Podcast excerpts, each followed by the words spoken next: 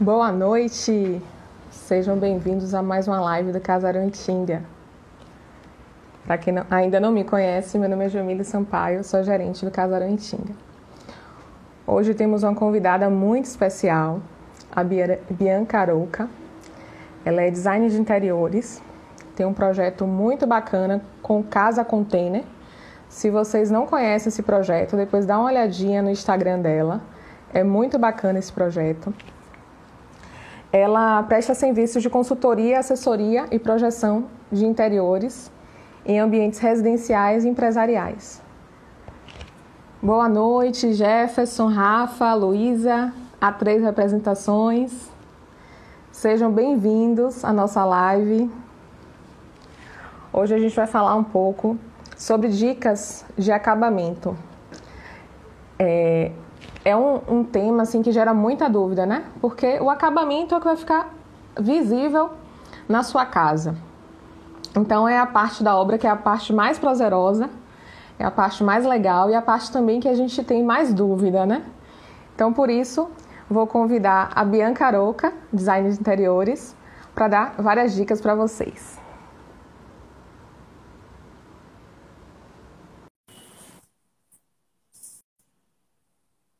Tá chamando. Boa noite, Oi. Bia! Boa noite, deixa eu ajeitar aqui que tá cortando a minha cabeça. A minha também tá Pronto. tá cortando. a minha ficou cortando um pouquinho, mas não tem problema não. Oi, Boa noite, oi. seja muito bem-vinda. Estava ansiosa por essa live. Ah, obrigada. Que é um tema muito bacana da gente discutir, né? Sim. Acabamento é a parte da obra mais, mais prazerosa.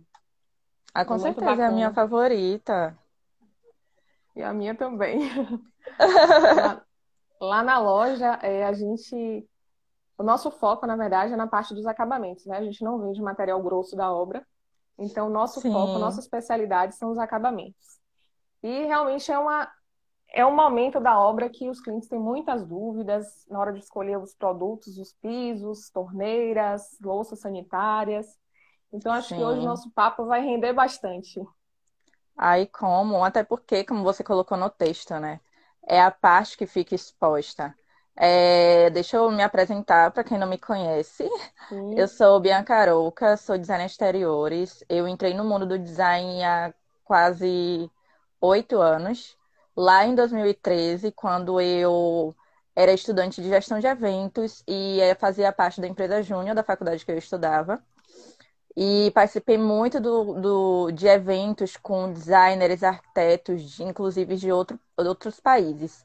Mas, assim, o mundo do design eu entrei mesmo em 2011, né, que foi antes, um, e através de um curso de férias que eu fiz de visual merchan, onde a gente estuda cores, tendências, produtos, né, que vão ser expostos, a forma que a empresa quer ser vista.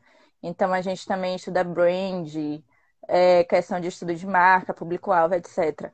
Mas eu só me dou, nessas últimas lives que eu estou fazendo, é quando eu me dou conta de que o design de interiores ele já estava presente na minha vida antes de eu enxergar que estava. E eu entrei na faculdade de engenharia, na Faculdade Federal, a UFRB, Bacana. do Recôncavo Baiano, em 2012. Mas eu percebi que não era aquilo que eu queria, né? Porque a engenharia é a parte grossa da obra. Eu não, que... eu não gosto de obra, então já começou por aí. É, eu não gosto de ficar no meio da poeira, ainda mais em questão de obra de alvenaria. Não sei se você já falou aqui para eles sobre meus projetos com containers. Sim, sim. Falei pro pessoal então... dar uma olhada no seu Instagram, que tem muita coisa bacana lá com esse projeto. Isso. Então, eu gosto muito da construção a seco e, e vou estudando, né, sobre ela. E a cada dia mais eu venho tendo certeza de que isso não é nem mais o futuro, é o presente do nosso país. E ainda bem que no meio da pandemia, com tantas coisas ruins acontecendo, a construção a seco é uma das coisas que mais está crescendo. Então, Sim. as pessoas vão perceber a importância, né, não somente para o meio ambiente, como para elas mesmas. Imagina você construir uma casa em um mês. Quem consegue fazer isso, e independente de estar sol ou chuva, porque a construção modular, ela é uma construção é, que você constrói na fábrica e chega no terreno só para ser instalada, só para ser montada. Então, é muito legal. é, ao longo aqui da conversa, vocês vão conhecer mais um pouquinho sobre mim. E tem também uma coisa que eu quero deixar para convidar, se tiver colegas aqui que estiverem assistindo, tanto agora ao vivo, como também depois que vai ficar salvo na IGTV. Eu tenho um projeto que se chama Bibistu. O Bibistu virou um Bibistu Clube, que é um projeto. Isso. É muito legal, eu sou suspeita para falar, mas ele vem diante do estudo do cenário, como eu entrei realmente no design através dos eventos em 2013. Eu sempre participei, sempre criei, sempre gerenciei, planejei eventos para profissionais da área de construção, tanto arquitetos como designers, engenheiros, estudantes, profissionais de mão de obra, pedreiro, eletricista pintor. Então é muito legal, se vocês quiserem fazer parte. É, no mês de agosto a gente vai ter alguns treinamentos gratuitos. Então vale muito, muito, muito a pena você participar, porque você acaba se destacando por ser um profissional diferenciado no mercado. Né? Nem todo profissional tem acesso à construção, é, de, no caso, a produção dos produtos da fábrica. Então, a gente consegue visitar fábricas de diversos produtos, tanto aqui na região, como eu também já estou recebendo convites para visitar em, fábricas em outros estados. Então, está sendo muito legal e vocês vão ter até mais prazer em trabalhar com o que vocês trabalham. Porque quando a gente conhece a fabricação do produto, a gente vê desde a matéria-prima ali, desde o pozinho em questão de revestimentos, até a saída dele em caixotes, é, traz até mesmo mais segurança para a gente estar tá especificando. Sim. Então, eu quero deixar aqui o convite aberto para quem quiser fazer parte do Bibistore. É só me enviar uma mensagem na direct que eu falo como é que dá para fazer parte. Gente, é bem bacana. É, a Bia ela faz várias lives ao longo da semana.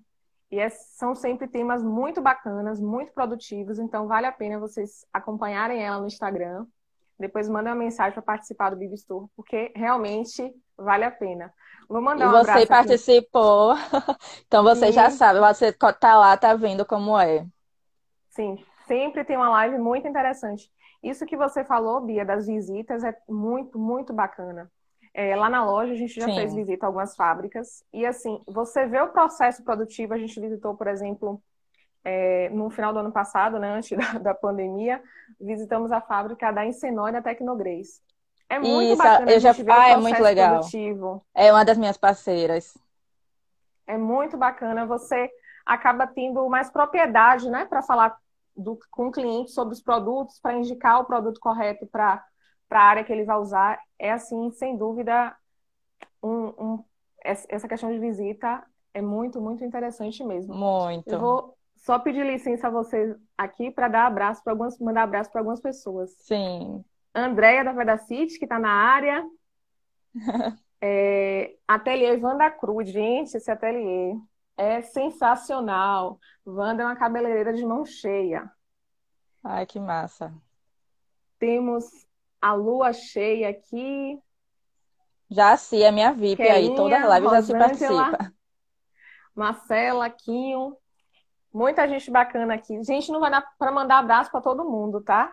Mas Sim. Paulinha, lá da loja, Paula já entrou também na nossa live. Mas ao longo da live a gente vai mandando abraços aqui. Ai, que massa. Sejam todos a... bem-vindos. E depois visitem, viu, gente, para vocês conhecerem melhor o trabalho dela. Esse trabalho que é muito importante. Se vocês é, precisarem de consultoria, a Bia também é Isso! consultora. Uma coisa, já lancei, tá no meu blog, até te enviei aqui, que eu sei que vai ter gente que vai assistir depois, possa ser que te peça o link. Lancei a consultoria virtual, porque nesse período de pandemia é, tá virando febre. As pessoas em casa estão percebendo a necessidade de ter ambientes aconchegantes, elas estão vendo é, a, a necessidade de contratar um profissional que entende, mas muitas pessoas têm medo de contratar, sem saber nem quanto é que custa.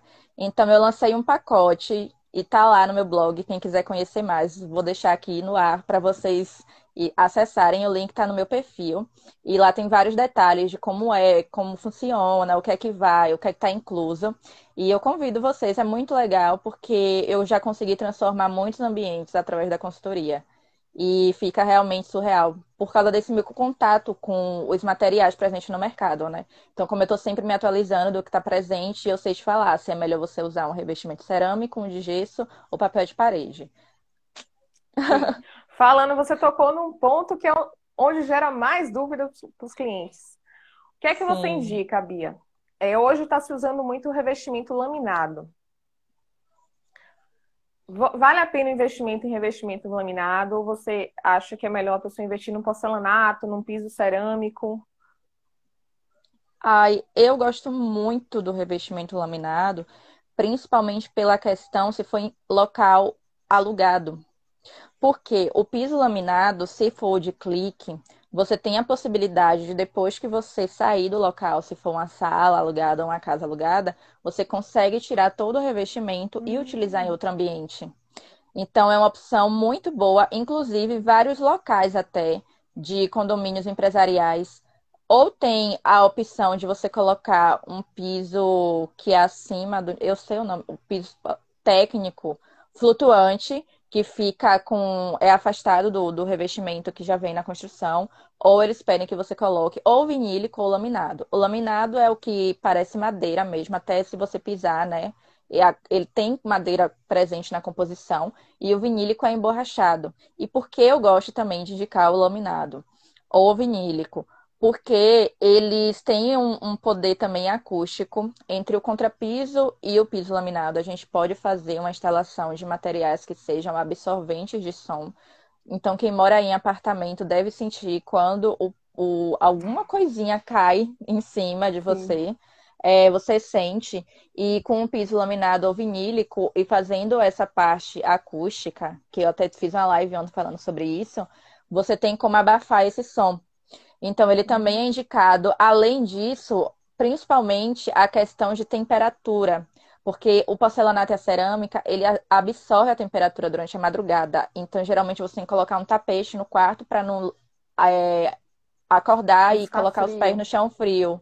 Isso, e o laminado e o, o vinílico, eles não absorvem essa temperatura. Então, você vai ter uma temperatura mais confortável aos seus pés. Entendi. Agora, em termos de durabilidade, então, vai depender. Vai depender muito, assim, em questão do quanto tempo você quer durar, quer que dure, mas também da função do ambiente.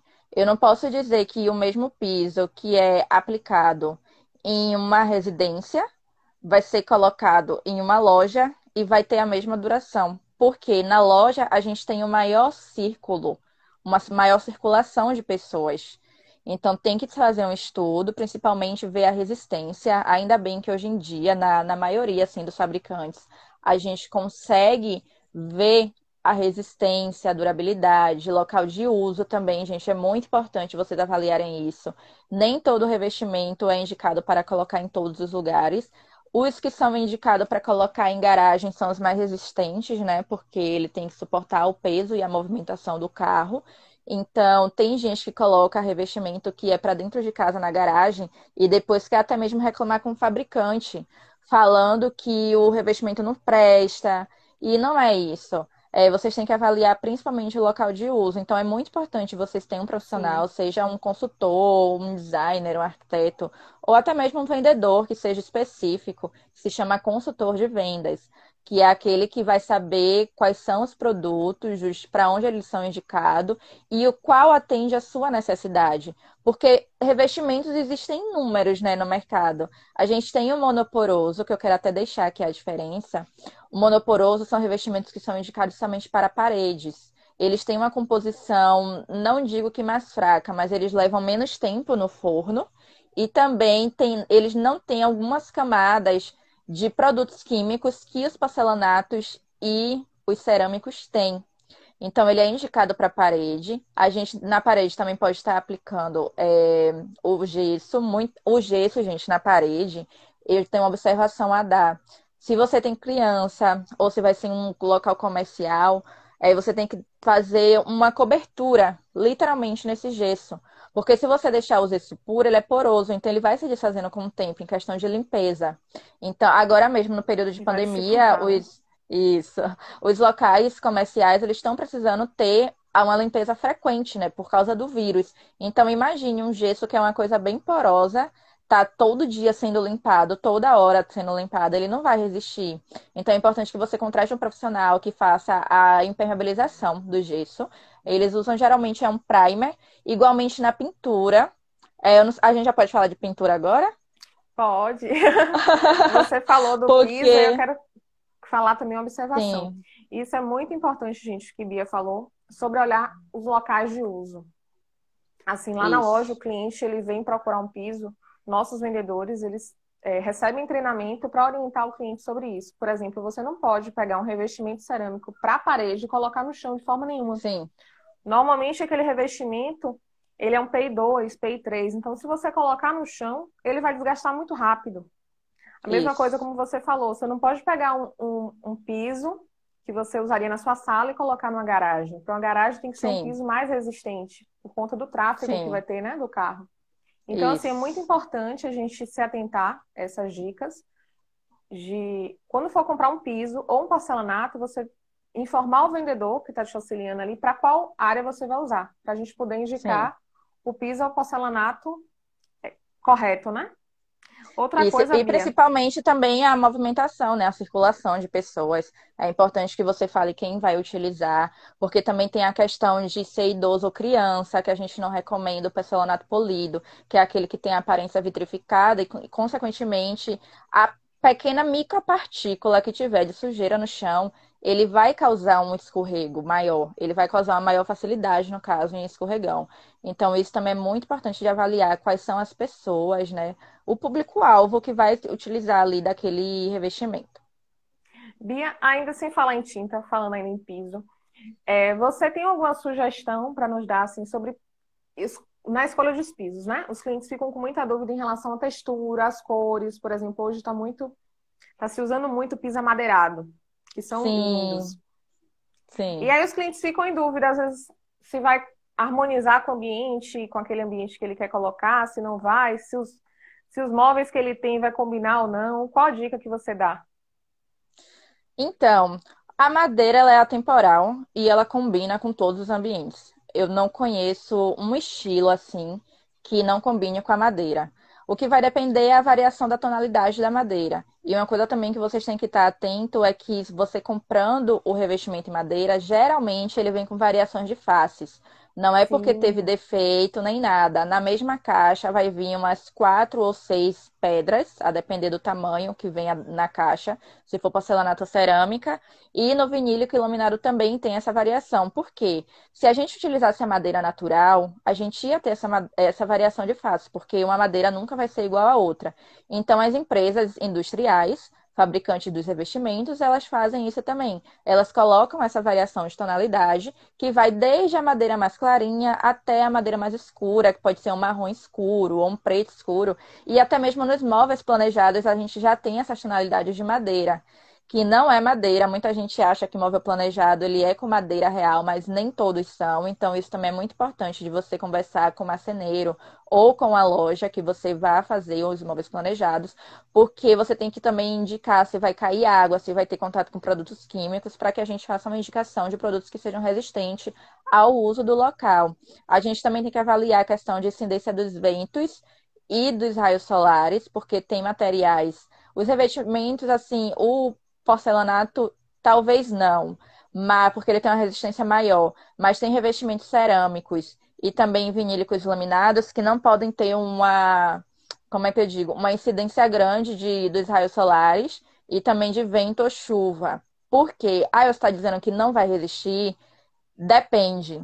Se você colocar um piso laminado ou vinílico em uma varanda, onde ele vai receber sol, chuva, calor, ele vai sofrer agressões da natureza, vai acabar danificando.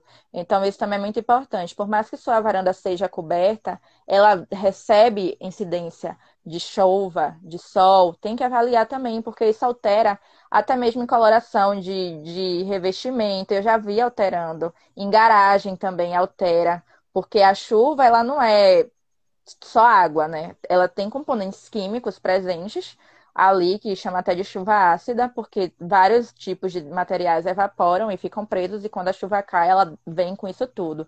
Então, ela também acaba danificando alguns produtos. Por isso que é muito importante você saber é, esclarecer o mínimo dos mínimos detalhes de onde o produto vai ser aplicado, para que a gente faça a melhor indicação para vocês. Então, em questão Sim. de madeira, é, você pode escolher a cor que você quiser, mas também tem uma observação.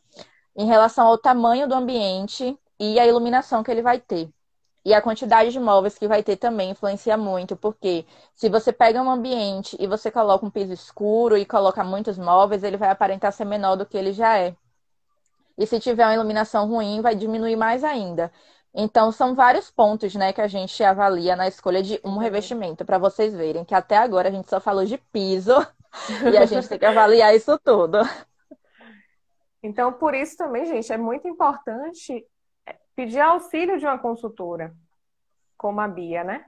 Porque realmente na hora de que você vai comprar, você fica com muitas dúvidas. Então, se tiver um profissional te auxiliando, vai facilitar bastante. Olha é, aqui você... o que uma pessoa comentou que ela perdeu a pintura do teto e do capô do carro com a chuva ácida. Então, realmente, gente, tem produtos que não são resistentes, tá? Vocês acham que é só chuva, mas não é. Lembrem que a chuva ela não é só água, ela é ácida e tem vários componentes ali que podem sim danificar. Se estraga um carro, imagine um revestimento. que o carro foi feito para andar na chuva, né? Você é, a gente falando agora um pouquinho de tinta, né? Porque assim, gente, nossa live a gente tem vários pontos para falar, então. Sim. São vários tipos de gente, acabamento. É, são vários tipos de acabamento. Se a gente focar só em piso, a live. É muita coisa também que a gente tem para falar sobre piso, porcelanato. Inclusive, eu vou Sim. marcar uma próxima live com o Edson da Arielle. A gente já fez uma live aqui com ele que foi muito bacana. Ai, vou marcar uma ótimo. próxima. Porque, assim, tem muito, muita coisa para a gente explorar. E assim, Sim. falando agora um pouquinho de tinta, Bia, eu queria que você nos desse sugestão. Como, a, como as tintas, como as cores das tintas influenciam no, nos ambientes? Influencia no nosso humor também, né? Nossa, influencia, gente, no que assim vocês nem imaginam. Vocês já entraram, com certeza, em algum ambiente onde você se sentiu muito bem ou muito mal. Quem nunca entrou em um ambiente onde você não se sentiu, que tipo, você tinha que sair dali, muita gente acha que é energia e tal, né, para quem acredita, que é negatividade. Outras pessoas acham ambientes super confortáveis, que falam, ai meu Deus, se eu pudesse eu ficaria aqui o resto da minha vida. É, tem até um texto, quem quiser depois me peça que eu escrevi. Eu vou até colocar ele no meu blog também, onde eu falo a diferença de hospitais que eles têm uma valorização do design nos interiores deles a começar da recepção, e hospitais que são construídos da pior forma possível, que é com iluminação fortíssima. Então, a pessoa que chega com dor de cabeça já não está enxergando direito, e aquela iluminação já fica mais doente ainda. Né? pior. Exatamente. Em questão de móveis que absorvem a temperatura, geralmente o hospital tem a cadeira de metal, né, por causa da questão de higienização. Então, o metal ele absorve a temperatura fria e você acaba nem se sentindo confortável em sentar ali. Então, são vários detalhes que fazem muita diferença. E as cores também fazem total diferença com a combinação com a iluminação. Porque tem gente que gosta de cores escuras nos ambientes. E aí a gente tem que avaliar a questão de iluminação e também da volumetria. O que é volumetria? A gente tem que avaliar a parede, se ela é muito larga ou se ela tem o pé direito mais alto, que é o comprimento dela em questão de altura. A gente também tem que avaliar questão de forma do ambiente. Nem todos os ambientes são quadrados, né? Hoje a gente tem ambientes que são mais triângulos ou retangulares. Então, isso é muito importante também avaliar, porque você, com as cores, com as tintas, você pode estar mudando ali a sensação que você vai transmitir naquele ambiente através da pintura. Hoje está em febre aí a pintura geométrica. Então você pode estar utilizando formas geométricas para ampliar ou diminuir seu ambiente. Para quem tem uma parede curta, geralmente apartamento, a altura de uma parede chega, chega a ser 2,5 metros, e meio, 2,40 metros, e 40, se ela for fazer rebaixamento de forro, com iluminação direta e tal. Então, o que é que eu recomendo? Que você utilize cor clara. Por quê? Porque se você colocar uma cor escura, a sua parede vai dar a sensação que é menor. Não que você não possa utilizar, uhum. tá? Vai depender também se você quer uma iluminação direcionável. Se você tiver uma iluminação direcionada para essa parede, você pode fazer a utilização de cor escura. Mas também você tem que ter muito cuidado, porque na sala eu indico geralmente que você coloque uma coisa mais suave na parede da televisão e na parede de trás do sofá você pode caprichar na decoração, porque não é uma parede que você vai ter contato direto. Quando você estiver sentado para a televisão, seu foco tem que ser a televisão. Então, geralmente, né, na, nos meus projetos eu indico que a parede da TV ela seja mais leve, mais tranquila, porque o foco dela é a televisão, então você tem que se concentrar no que você está assistindo. E na parede de trás do sofá você pode estar utilizando as cores softs, é, revestimentos mais atrativos. Você também pode fazer distribuição de quartos. Então, a pintura ela tem muita influência. Ah, em questão de cores, As cores, ela transmitem muitas sensações. Eu vou fazer uma observação que é muito importante. Nunca, nunca, nunca utilizem cor vermelha para quem tem hipertensão ou quem é autista. Por quê? A cor vermelha ela age no sistema nervoso e ela afeta esses tipos de pessoas que têm esses tipos de problemas e doenças. Então, eu recomendo que você não utilize a cor vermelha. Eu não estou falando que você nunca vai poder aplicar uma cor, tipo, em uma questão de almofada ou um jarrinho ou algum objeto de decoração, mas que você evite carregar nos tons vermelhos e mesmo nos tons quentes, porque eles alteram muito o sistema nervoso. Então, é, é cientificamente comprovado que a cor vermelha ela tem esse efeito em pessoas que é, são autistas ou têm hipertensão. em relação hiperati... Isso, hiperativos também, uma designer que acabou de me falar. Bela, obrigada. Então, Sim. os hiperativos, hipertensos e autistas, por favor, não utilizem. E a cor amarela, Deixa eu só concluir, que aí você Vai, fala. Então. A cor amarela e a verde e a azul também, em tons bem clarinhos, elas são super indicadas para locais onde tem pessoas passando por recuperação, como salas de esperas, quartos de esperas, até mesmo em casa.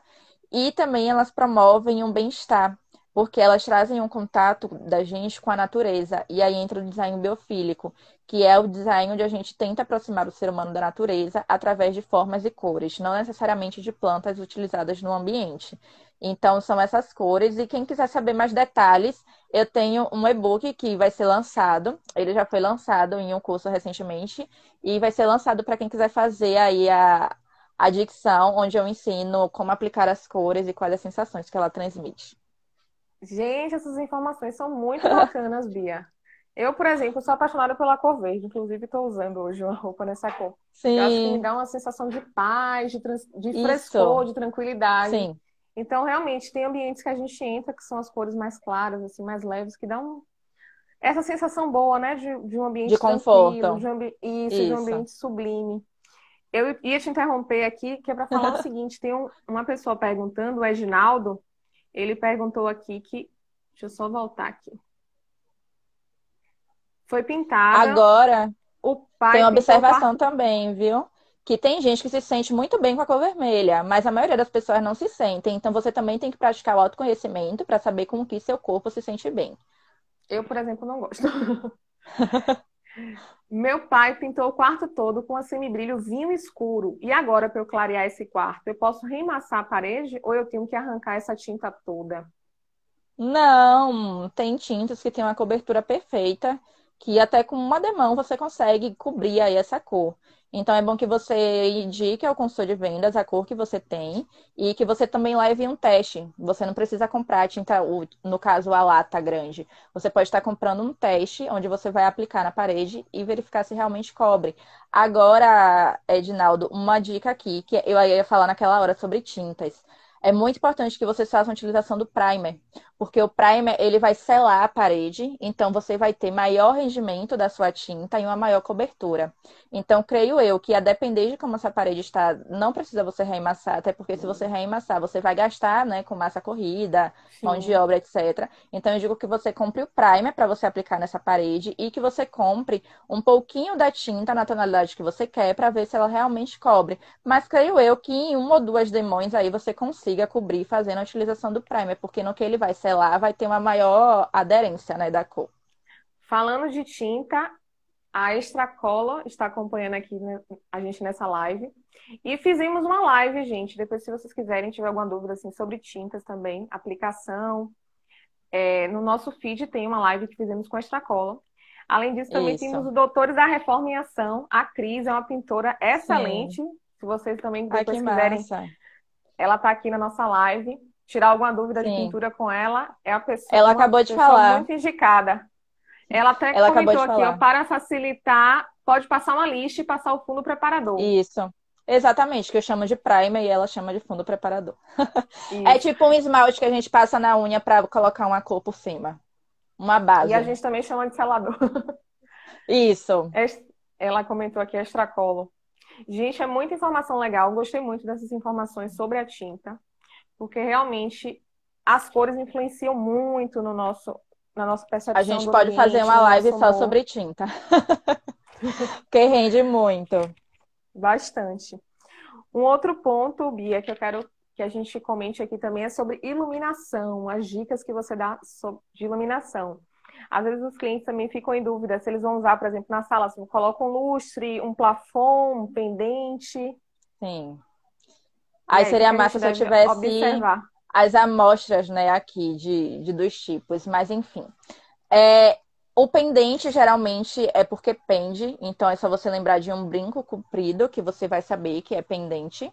Geralmente chama de luminária também, ou de lustre. A diferença é que o pendente, geralmente, ele tem menos pêndulos do que uma luminária. A luminária um lustre, no caso. Lustres geralmente são aqueles de cristais do estilo clássico que todo mundo já viu aí em algum museu ou castelo que visitou. Paflon, a gente tem dois tipos.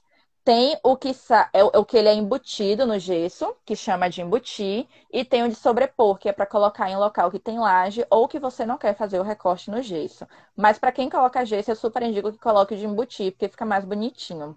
A não ser que você não encontre loja nenhuma, mas eu já fiz um cliente meu rodar a cidade inteira para achar. Por quê? Tem a questão da a temperatura tem. de cor.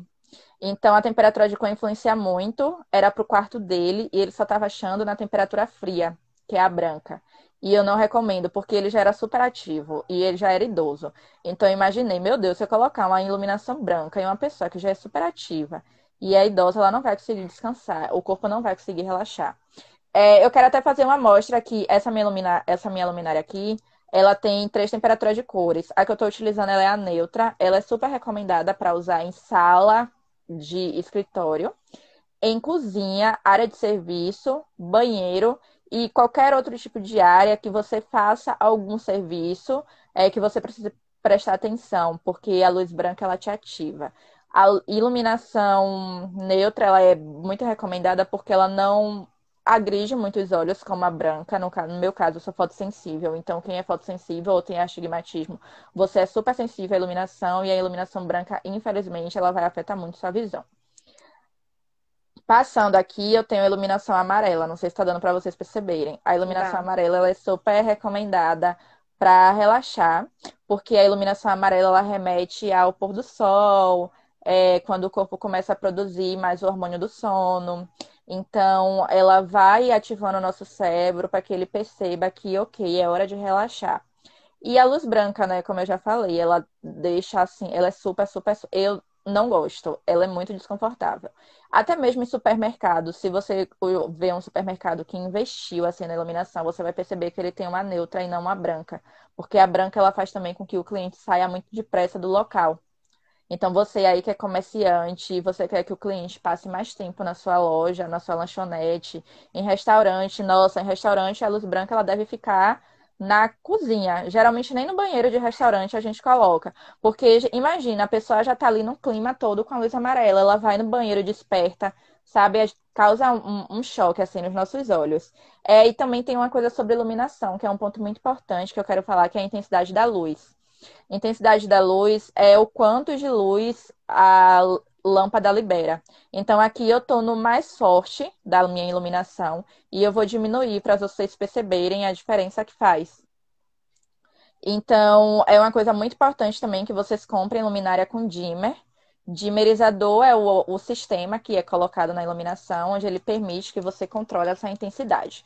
Uma coisa que muita gente confunde, potência. Potência são os watts, né? Que tem 5 watts, isso é o que vai ali consumir.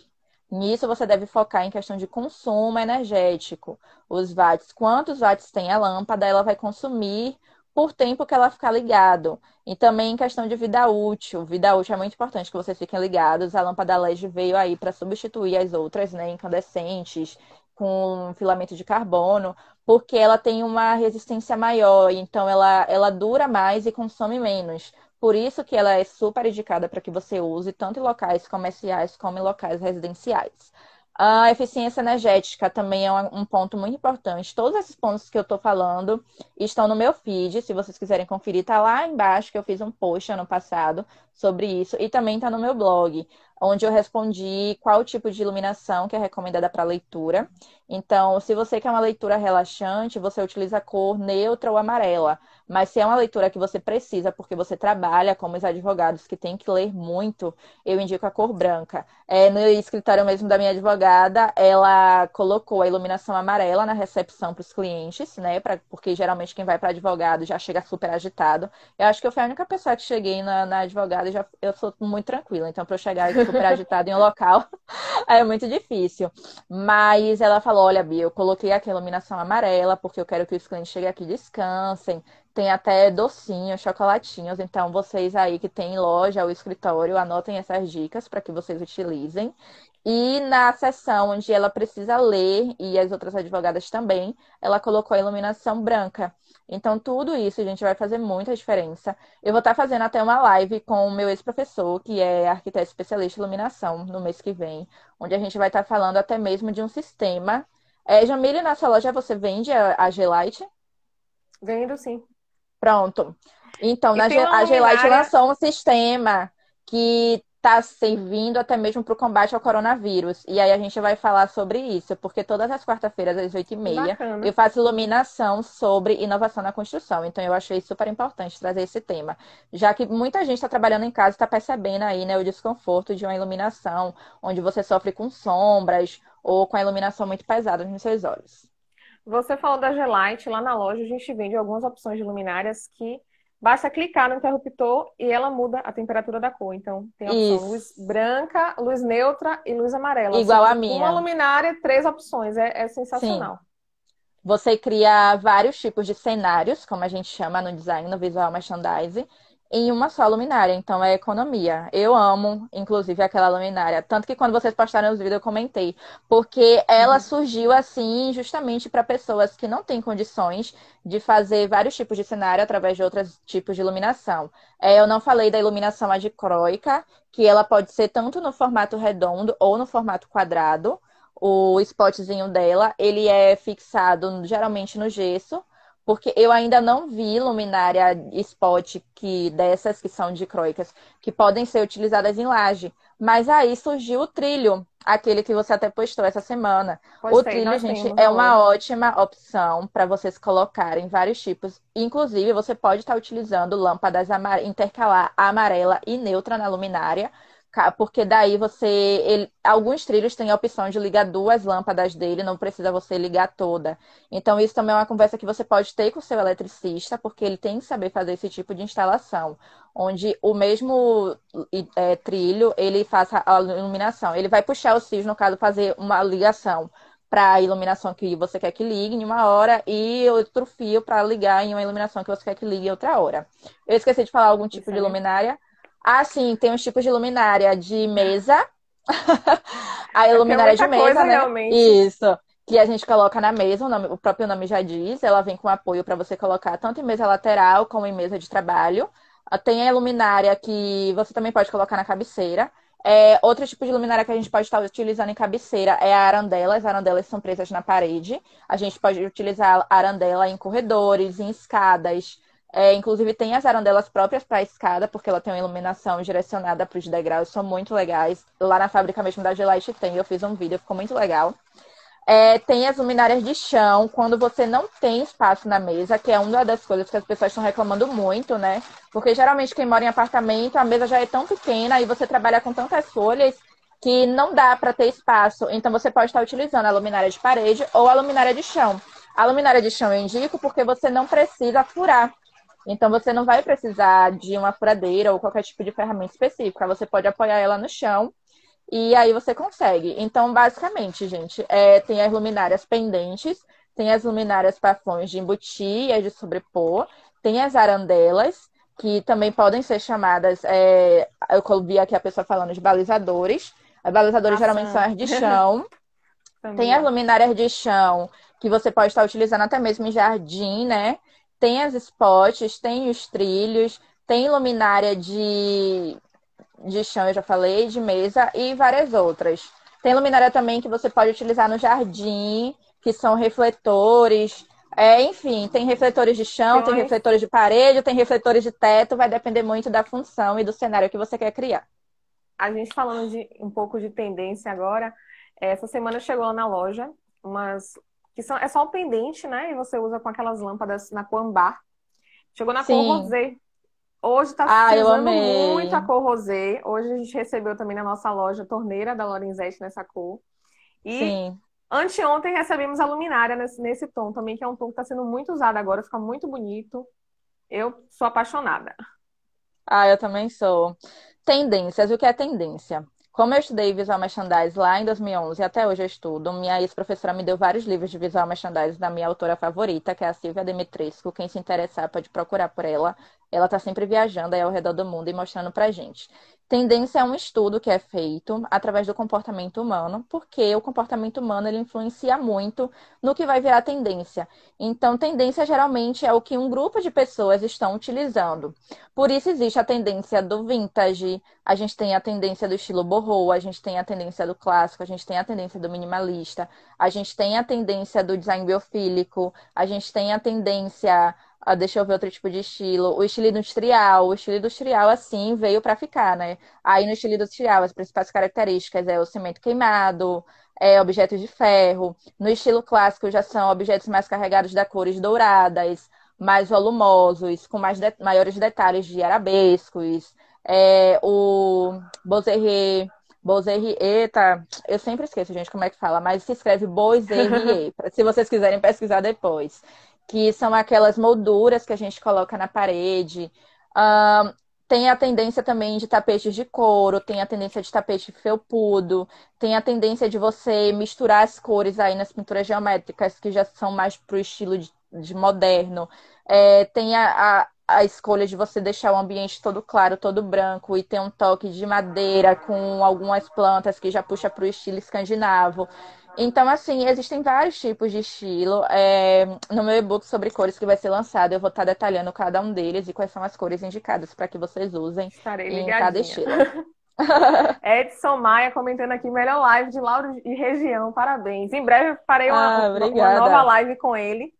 Edson da Cerâmica Ariel, ele entende muito sobre pisos e revestimentos. Sim. Então, a gente vai marcar Ah, minha amiga está aqui. Também falando que ela ama o estilo minimalista. Para quem não sabe o que é estilo minimalista, é do, vem do, da palavra menos é mais.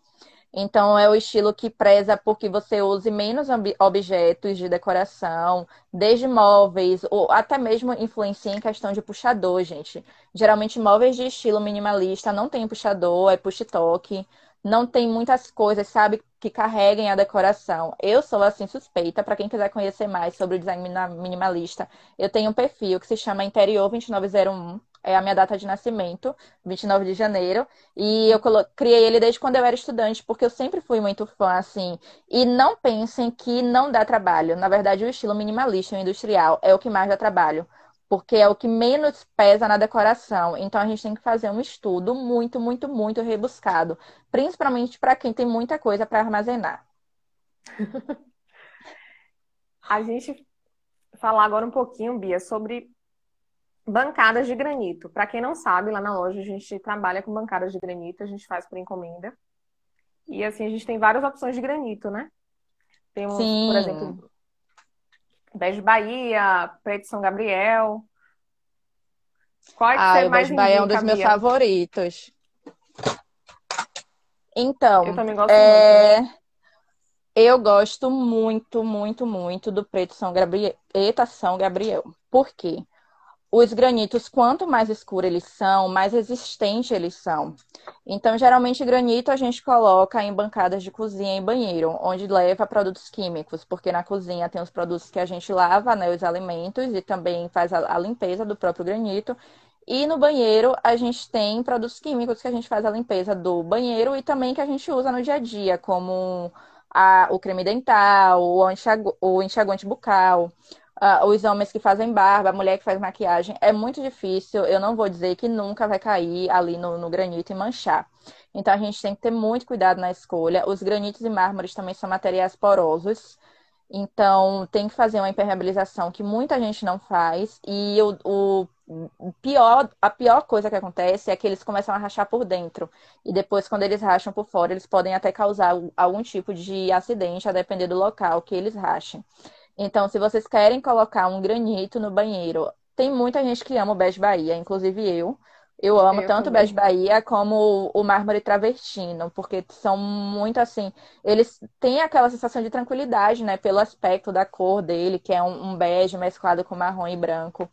Mas eles não são muito resistentes. Então, eu indico para vocês o preto Gabriel, ele combina com tudo. Hoje a gente também tem várias novidades, né? É, durante a nossa conversa que a gente teve no WhatsApp, que muita gente quer o nanoglaze, mas não sabe ali o nanoglaze mancha com vinho. Então, para quem é amante de vinho, ele não é muito recomendado. O nanoglaze é aquela pedra branca que ela é industrializada, ela não é retirada. É, eu não sei se muita gente sabe, mas os mármores e granitos, eles são retirados da terra. É como se você tivesse... É uma montanha que tem os mármores são os que estão mais em cima, por isso eles são os mais frágeis, e os granitos estão mais na profundeza, por isso eles são mais resistentes. E a questão da cor influencia muito, porque quanto mais claro ele for, mais poroso ele vai ser. Teve até um caso, eu coloquei o mármore travestino, porcelanato com estampa mármore travestino em uma casa, e o cliente foi na marmoraria sem mim. Mas eu indiquei para ele o Bege Bahia, porque o Bege Bahia tem uma outra opção também, que eu não lembro o nome agora, que é muito similar ao mármore travestino, o Beijo Bahia, e é mais em conta. Só que a pessoa falou, ai, mas esse mármore não é resistente e tal. Aí eu falei, mas poxa, é para colocar em soleira. Então, na época, eu não tive a ideia até de fazer a soleira, né? Que é onde divide ali a área do banheiro e da cozinha. Geralmente a gente só coloca. Hoje em dia eu só coloco soleira em, em divisão de área molhada para área seca. Porque ela cria um nível que se a gente jogar água para lavar, ela não vai escorrer para a sala, para os quartos mas sala e quarto eu não uso mais soleira. E aí a gente Até pode fazer com... sobre isso, Bia. A gente colocou, Foi. né, quando eu divulguei a live, per... é, mande sua dúvida. E aí perguntaram, porcelanato com ou sem soleira?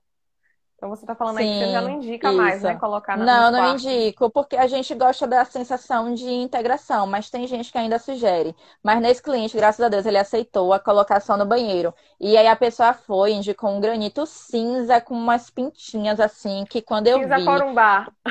Meu Deus, eu não sei porque existem variedades. Inclusive, eu tenho amostras aqui de mais de 30 tipos de granitos e mármores.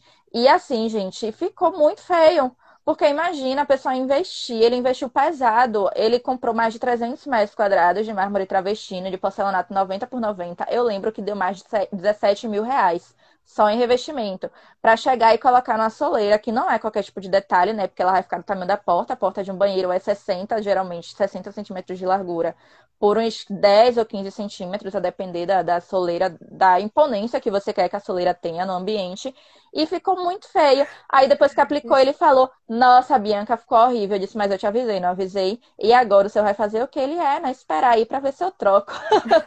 eu, poxa, aí da outra vez eles foram escolher as bancadas. Eu disse, ó, oh, pelo amor de Deus, dessa vez, pede ao pedreiro para cortar um, um, pedaço do porcelanato. Inclusive, é uma dica aqui que eu quero deixar para vocês. Leva um pedaço do porcelanato quando vocês forem escolher a bancada e as soleiras. E o, os peitorios também da janela porque vocês vão conseguir ver a questão de harmonização do, dos materiais e ali mesmo você já vai decidir se vai ser daquela cor ou não. Se ele tivesse feito isso, eu tenho certeza que ele jamais deixaria ser influenciado pelo vendedor que falou que o granito com pintinha preta e branca ficaria bom com mármore travestina, porque ficou horrível. Não foi lá na loja, viu, gente? Só não deixar foi. um alerta aqui que não foi lá. A gente lá indica os clientes. É uma dica também que eu vou falar aqui sobre a questão de bancada é o, o cliente já chegar para a loja com as medidas certinhas do projeto que ele quer, para a gente conseguir Sim. fazer um orçamento, né? É o Bege E Bahia, muita gente exemplo. não, muita gente, é uma, tem uma coisa que eu quero deixar aqui em detalhe. Muita gente não faz, nem quer pagar por esse detalhamento, sendo que não é caro, gente. Assim, detalhamento de bancada, a depender do tipo de bancada e do, dos detalhamentos que vai ter, que tem que ter a área seca, tem que ser mais baixa, ou a área seca tem que ser mais elevada que a área molhada, né? Para que não escorra e saia molhando tanto o banheiro inteiro como a cozinha. É importante que a gente faça o detalhamento e ele não é caro. Uma prancha de detalhamento de bancada, dependendo do tamanho, possa ser que seja uns 200, 250 reais. Ou até menos, a depender da quantidade de bancadas que você for ter nessa cozinha, a gente pode criar um pacote para que você tenha esses detalhamentos. Por quê? Porque você vai chegar na loja e a pessoa vai conseguir gerar orçamento, né, Jamile? Porque tem gente que chega na loja e não tem ideia nem da pedra, nem do tamanho, nem de como vai encaixar. Então é muito importante, até mesmo existem pedreiros que sabem fazer esse detalhamento, então vê com ele como é que faz, porque vai te ajudar muito na decisão e no orçamento da, do projeto. É a mesma coisa móveis planejados. Tem gente que quer que a gente faça o orçamento da, na mesma hora, e não tem como. Porque tem. a gente não sabe quais são os tipos de porta, de dobradiça, etc., que vão ser usadas. Lá na loja, quando o cliente traz as medidas certinhas, a gente faz um desenho, né? Para ele ter noção de como vai ficar, para poder fazer o orçamento. É, Lisandro da Constru Silva está comentando aqui, Beijo Bahia Ilusão. Então, eu acho o seguinte, que depende do local onde você vai usar. Isso, Porque, por exemplo, depende do local fazer... de uso isso. A gente não pode dizer que não presta. Cozinha em Bege Bahia. Não pode. Sim. Mas uma bancada de banheiro, eu, por exemplo, amo Bege Bahia. Acho que fica muito bonito. E como eu é falei, existem os produtos que impermeabilizam, né? Então vai depender muito da função. É, quem mora sozinho, claro que vai ter bem menos agressão ali a bancada do que quem tem cinco pessoas morando em uma casa e usa o mesmo banheiro. Então, gente, não existe assim a fórmula pronta de falar esse mármore aqui é ótimo para qualquer lugar ou esse aqui não, não presta. A gente vai avaliar bastante a função do ambiente e quais são as pessoas que vão usar também. Imagina um beijo Bahia num, num, num, banheiro de shopping. Meu Deus!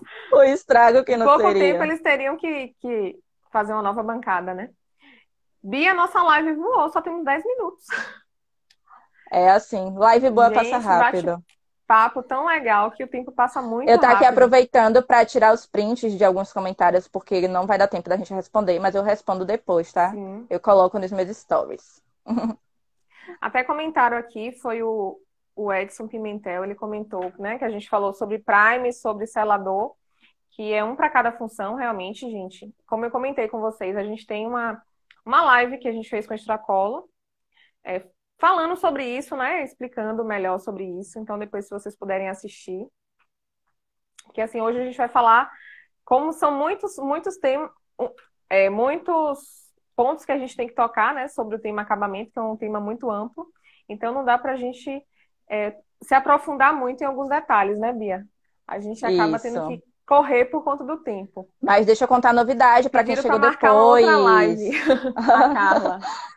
A Carla, minha amiga. Carla. Sim. Então, é uma novidade para quem chegou aqui. Hoje eu estou lançando a consultoria virtual para vocês aí que tenham o desejo de, de ter o auxílio de uma profissional para transformar seus ambientes, mas tem medo de, de contratar ou de entrar em contato, porque muita gente acha que design é só para gente rica e não é. Então, vocês podem conferir no meu blog, o link está no meu perfil quando acabar aqui podem ir lá no meu perfil para conferir, tá? A Sam comentou aqui. O acabamento é a cereja do bolo. Verdade. Porque assim, o acabamento é que vai ficar exposto, né, gente? É, Com certeza. É a, o visual da, da, sua obra, o visual da sua casa. Eu acho que é quando a casa passa a ser o lar. É na Sim. parte do acabamento. Que fica com Sim. sua e cara. A empresa, com, com e a empresa, né, tem a, o seu eu falo a sua identidade. A empresa tem a sua identidade marcada por isso. Então, quem trabalha mesmo com estética, imagina você entrar em uma clínica estética que não tem um design legal. Você já vai pensar logo, nossa, será que essa clínica realmente é boa? Né? Porque a gente tem que avaliar muito. Depois que eu passei a estudar design, eu observo muito, até mesmo eu já deixei de frequentar lugares, inclusive por causa disso, porque eu não me sentia desconfortável. E eu via que a empresa tinha condições de fazer sabe, uma reforma que passe mais assim é, bem-estar mesmo e conforto para os seus clientes. Então é muito importante aí para vocês que têm empresa é, de fazer esse estudo. Eu me assustei aqui porque meu meu auxiliar aqui me falou que só temos quatro minutos. Só isso, daqui a pouco o Instagram nos derruba. Verdade. Bia, é, comentário aqui para falar um pouco mais sobre bancada alta e baixa. Então, isso é questão de ergonomia, gente. É, a gente tem que avaliar, a gente faz geralmente uma medida.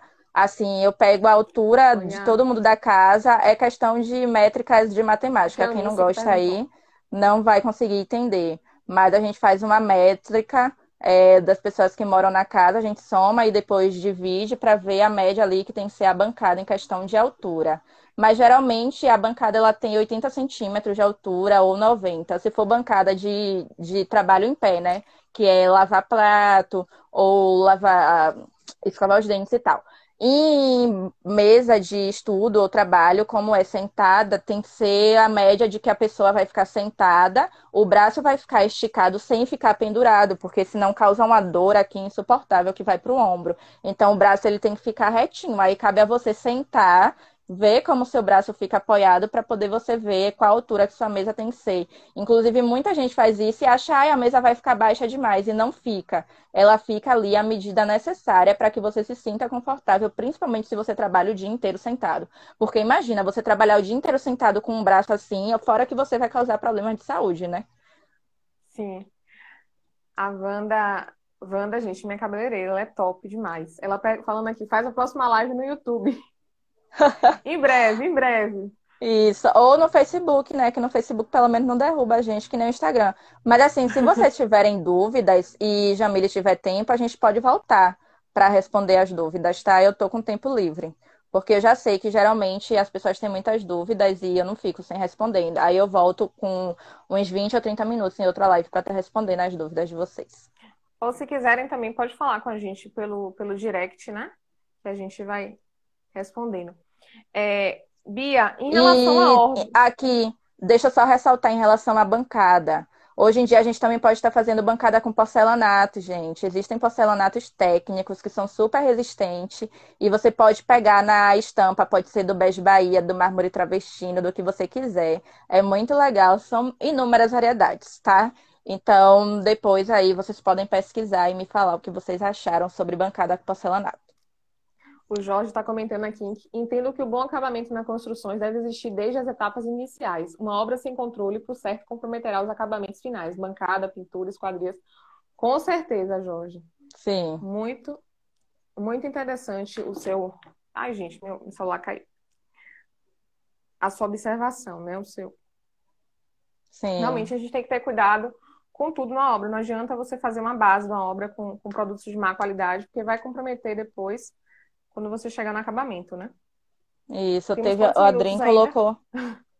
A Adrim colocou aqui um uma observação, uma pequena alerta, não é bem uma defesa das rochas, mas os revestimentos artificiais vêm da natureza em pó, vai aglutinantes, vai ao forno, uso da energia, sua produção além das tintas. Exatamente. Então vai ali, vai muito do que a pessoa quer e do que ela pode pagar e do que é recomendável para o local. Não existe a pedra certa, mas existem as erradas, tá? Então a gente tem que fazer um estudo aí da função.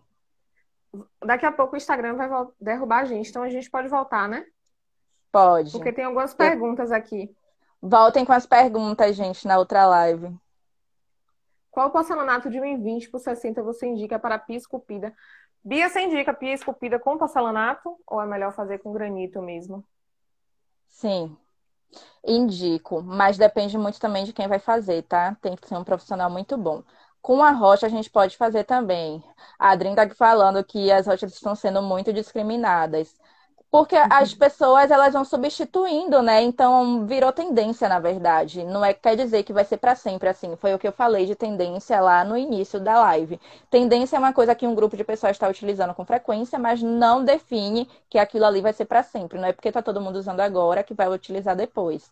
Então, eu acho que você fazer com granito, as marmorarias, principalmente, elas estão muito mais adaptadas a fazer esse tipo de serviço com as rochas do que com o porcelanato. Ainda tem pouca mão de obra, assim, que é profissional mesmo para fazer a bancada com porcelanato. Então, isso também deve ser avaliado. Lá na loja, por exemplo, a gente só faz com, com granito. A gente não. Já tentamos até fazer com porcelanato, mas isso. não teve uma boa saída, e aí a gente focou só com, com granito mesmo. E outra, uma coisa que na rocha você faz e que você não faz no porcelanato, a borda arredondada. Você não consegue fazer no porcelanato. E no granito você consegue, tanto no granito como no mármore. Deixa eu verificar aqui. Voltem em outra live para o Instagram não derrubar a gente. Voltem com suas dúvidas que eu volto mais é. humilde para responder. que daqui a pouco ele derruba. Porque a gente nem concluiu ainda, né, o roteiro que a gente preparou. É, tem ainda alguma, algumas perguntas aqui. A gente vai falar também sobre a importância do planejamento, né, gente, na hora que você chega no acabamento. Todo mundo sabe que os acabamentos, o acabamento de uma obra é a parte mais cara, né, da obra. Então é Isso. é muito importante a gente fazer um planejamento. 28 Sim. segundos. Daqui a pouco a gente volta, viu, gente? É. A gente Voltem com as volta. perguntas. Voltem co- com a gente. Aí eu só vou demorar um pouquinho porque eu posto no feed para poder voltar. Tá bom? Porque eu tenho que salvar aqui isso. para poder postar e alguns, alguns segundinhos, viu, gente? Me aguardem. Volta aí com a pergunta, todas as perguntas de tamanho, de coroa, de cubo.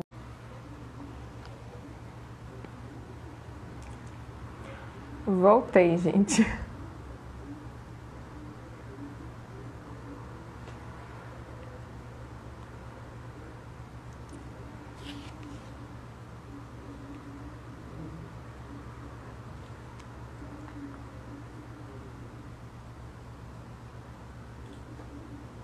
Esperar o pessoal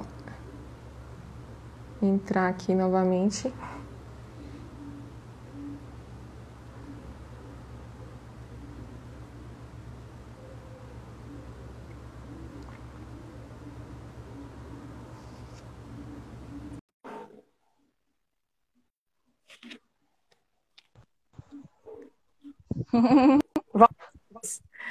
Eu, eu demoro um pouco. Pra escolher a foto pra ficar no feed é meio difícil, né? Porque como a gente tá falando aqui, tem uma foto que eu tô com boca aberta, outra é você. Exatamente. Tchau, a foto que as estejam, né? Isso acontece. Legais, demora um pouquinho. Gente, voltem com as perguntas pra gente ir respondendo vocês, pra Bia ir respondendo vocês. Isso. Esperar mais algumas pessoas entrarem aqui. Primeira vez que isso acontece aqui no nosso Instagram. É? Foi. Teve tanto assunto, o assunto rendeu tanto que não deu pra gente concluir numa live Quem só. assiste as minhas lives aí já sabe que a maioria das minhas lives são assim, elas não, não dão mais em uma hora só. Porque eu gosto de, de responder né, as perguntas. Aí, quando não dá tempo de responder na hora, eu consigo tirar print e responder a pessoa pela direct ou postar no, nos stories. O pessoal Mas que tá bom que elas aqui. estão voltando. Ah, o Felipe que entrou aí agora. planejados. Felipe que entrou agora é meu namorado que mora aí perto da loja de vocês. Inclusive, Ah, eu que acho bom, que eu manda- vou. Eu acho que eu vou semana que vem. Que bacana. Venha mesmo. Tô lhe devendo um brinde. Você me cobre que eu vou lhe entregar pra você Sim. testar. Um- E a gente até pode falar sobre ele aqui, né? Para as que é pessoas que bacana. querem o Renova renovar. Fácil. Isso. As pessoas que querem renovar esse ambiente com. Que tem rejunte escuro para ver. Rejunte escuro era uma tendência. Aí por um tempo foi suspendida. Todo mundo agora quer usar rejunte branco, platinado e tal. Mas nas feiras que a gente tem de revestimentos e, e, e design, arquitetura lá fora, a gente percebe que o revestimento com o rejunte escuro está voltando. Não somente o rejunte escuro, como o rejunte claro, é, colorido também. Então, a- uma tendência aí que está chegando são rejuntes vermelhos, amarelos, azuis, laranjas. Então, se preparem que a gente vai ver isso aí. Aí vai ter um monte de gente querendo pintar o rejunte de cor colorida. Esse produto que a gente está comentando aqui, gente, é o Renova Fácil da Partizolite, que a gente também falou sobre ele em uma outra live que eu fiz com a Partizolite. Depois, se vocês puderem, dar um passeio aí pelo feed, tem muita live legal. Sim. E esse produto é um rejunte acrílico, ele não é somente, né? Porque tem alguns produtos no mercado que é só uma pintura sobre o seu rejunte. Esse produto Isso. da Quartzolite, não. Ele é um rejunte acrílico mesmo, inclusive pode ser usado em porcelanato. E aí você tá com o seu rejunte lá velho, ou você não gosta mais daquela cor, seu rejunte tá encardido, você aplica ele por cima do outro rejunte. Você Eu só precisa, assim, sentindo Beyoncé aqui com o ventilador. É, tô achando massa. É, esse rejunte você aplica, você só vai precisar limpar, né, direitinho o seu o, o piso, o seu rejunte e aplicar ele. A aplicação é bem, bem simples, bem fácil. Eu apliquei aqui no meu banheiro, fiz um Inclusive, vídeo. quando o Jamile me der, eu vou fazer o vídeo e vou publicar também, ensinando vocês. Eu vou dar uma dica a vocês. Como ele é um rejunte acrílico, a limpeza dele é, deve ser feita após.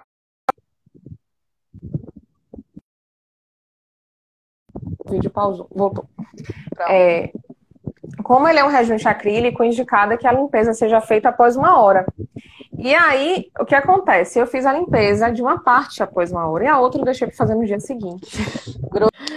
então, assim, dá para limpar. Não, eu não precisei de um outro produto, eu consegui limpar.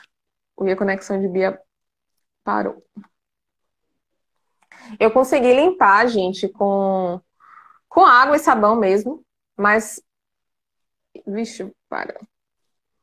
Parou um pouquinho, mas voltou. Eu fui, eu fui colocar o celular no modo avião, porque se alguém liga, interrompe a live. Aí eu esqueci que desliga o Wi-Fi, mas já voltei. Sim, aí o que acontece? Eu deixei para limpar no dia seguinte. E é uma dica que eu dou: não deixe pra, não façam isso. Vocês usem o rejunte, o Renova Fácil, esperem uma, duas horas para secar direitinho e vocês já vão removendo com, com esponjazinha, água e sabão.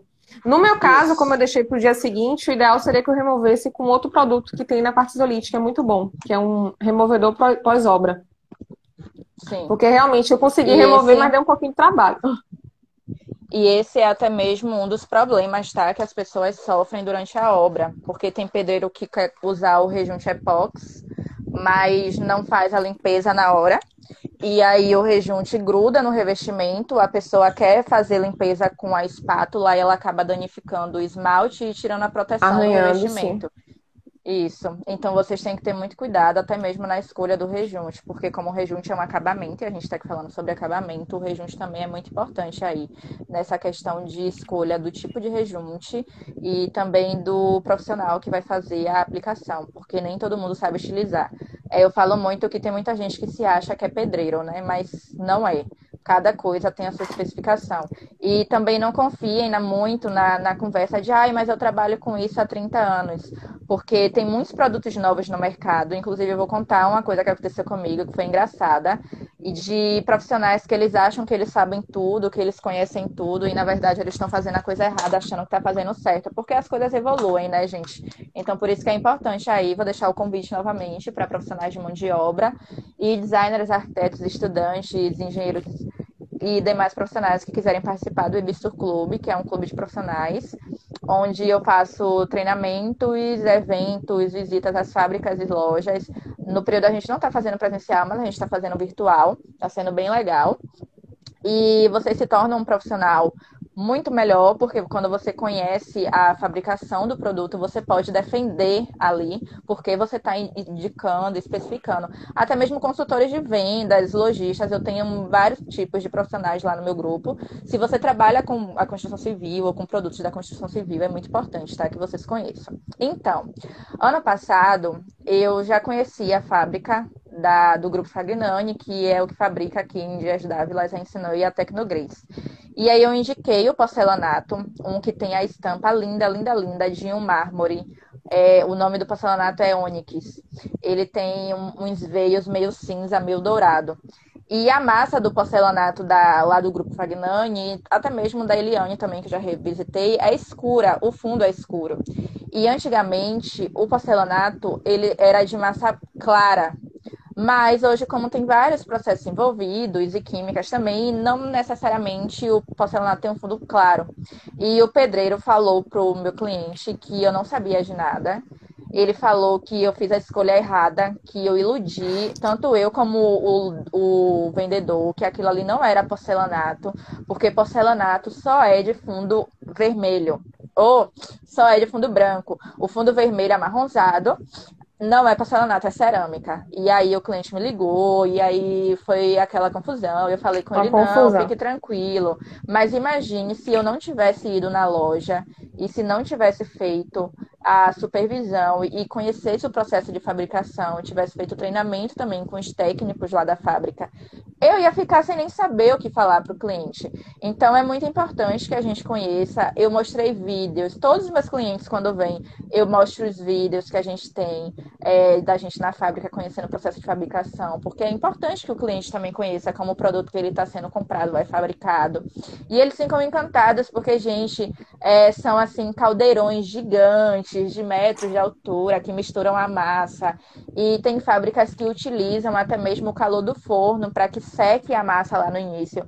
Então, assim, o processo de produção é incrível. Inclusive, quando voltar o Bibistu, eu quero fazer uma um vídeo bacana, sabe, mais profissional com o Elon, que é o profissional que me acompanha, porque a fábrica ainda bem que permite que a gente filme e fotografe né, lá do, do grupo Fragnani, para que as pessoas percebam até mesmo o que é revestimento cerâmico de via seca e o que é revestimento cerâmico de via úmida. De via úmida. De via se... Isso. O de via seca a gente nem visita, porque é tanto pó, né, que eles não permitem que a gente visite, porque senão você não vai conseguir nem enxergar direito. Então tem que ser profissionais que já estão habituados e tem todos os equipamentos certinhos para fazer a visita. Então a gente só faz a visita no de via úmida, que é quando tem mistura água na massa e uma coisa também que é muito legal lá do, do Grupo Fagnani é que eles reaproveitam a água. Então, são vários detalhes que a gente vai vendo ali, percebendo a diferença. E eu, como sou muito envolvida em questão de sustentabilidade, eu tenho uma preferência pela marca justamente por isso. Carla tá aqui, Carla foi comigo lá, ela fez a visita. Inclusive, Carla é VIP do Bibisul, ela fez praticamente todas as visitas e treinamentos. E a gente hoje até tem mais segurança, né, Carla, em estar tá indicando, porque a gente sabe. E uma coisa também, não é a marca não me paga, tá, gente? Mas uma coisa assim que eu gosto também, Jamile, de indicar é porque a fábrica é ali. Então, se ocorreu de alguma coisa, você comprar o revestimento de lote, a gente não falou sobre lote lá na outra live, que é importante. É, a depender da formada do, da fornada do revestimento, a tonalidade dele vai mudar. Então você tem que ficar atento quando você fizer a compra do revestimento, se são de, de, do mesmo lote. Porque pode ser que quando você fizer a paginação dele e fizer o assentamento, tenha uma coloração diferente, a não ser os que têm variação de faces, que foi uma coisa que a gente falou lá na outra live. Mas se o lote for diferente, vai ter variação, né? Porque como um bolo, nenhum bolo vai ficar na mesma tonalidade do outro, até mesmo na mesma forma. Imagine é, se você coloca em fornos diferentes e, enfim. É muito importante que você. Hoje em dia a gente tem a possibilidade de tirar foto da caixa, não precisa você guardar mais a caixa, mas geralmente a gente tem que comprar uma porcentagem a mais, né? Caso tenha alguma quebra. Pelo menos. Isso. Então você vai ter ali a, a garantia, mas é bom que você tire a foto e salve no e-mail, na nuvem, em qualquer lugar que você tenha acesso, para caso algum dia você venha precisar, ou até mesmo durante a obra, você precise comprar mais daquele revestimento, é, você tenha o lote, você saia procurando aí em várias lojas até você achar. Isso é muito importante, gente. Porque, assim, sempre quando a gente vende, né, piso e porcelanato, a gente indica que o cliente compre 10% a mais.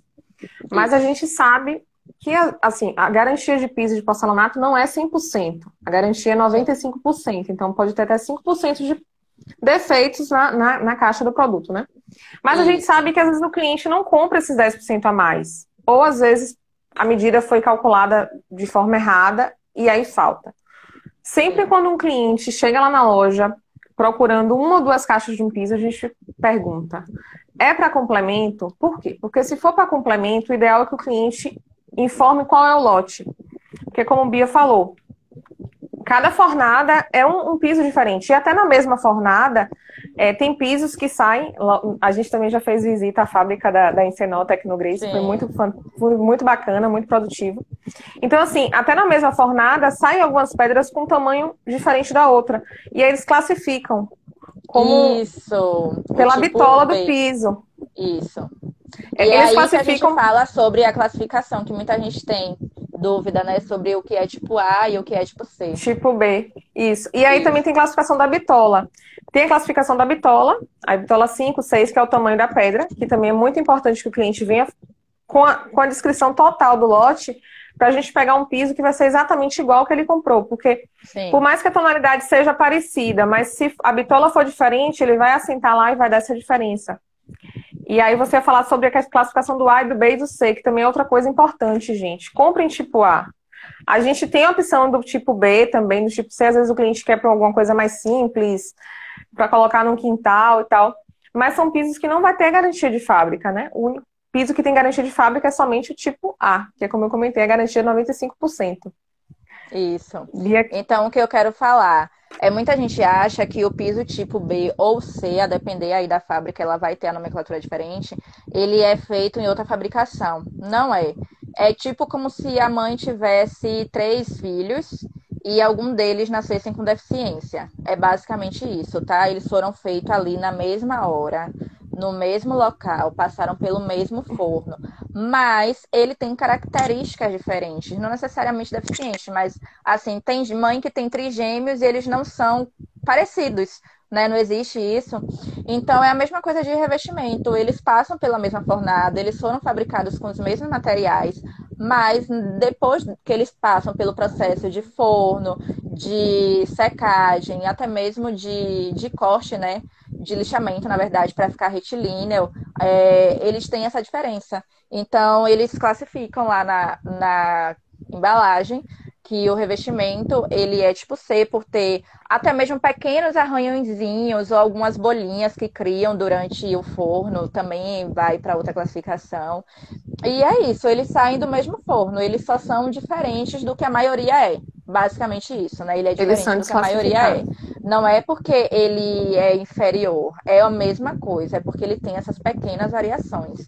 E ele também não dá garantia, que é uma coisa muito importante. E uma coisa também que tira a garantia é a questão de assentamento, que você tem que fazer a linha de corda diferente. Se você passa a argamassa no revestimento na, na horizontal, na, no contrapiso tem que ser na vertical, porque tem que fazer a liga. Então, isso também conta muito. Ai, mas como vai descobrir? O técnico da fábrica, quando ele vai na obra, vai ele consegue descobrir. Porque ele faz a retirada do revestimento e ele mostra aqui, ó. E também tem muitos revestimentos que têm a indicação de como devem ser assentados, tem a setinha. Então ele mostra como ele deve ser assentado, para ver que são pequenas, pequenas coisas que fazem toda, toda, toda a diferença. E também uma coisa Isso. que eu quero deixar aqui, que a gente está falando sobre acabamento, questão de altura. Revestimentos acima de 3 metros tem que ser menor. Não podem, a gente não pode utilizar revestimentos grandes. Por quê? A gente sabe que a Terra tem a gravidade, então ela puxa tudo para ela. E ela gira também e gera contração e dilatação na construção.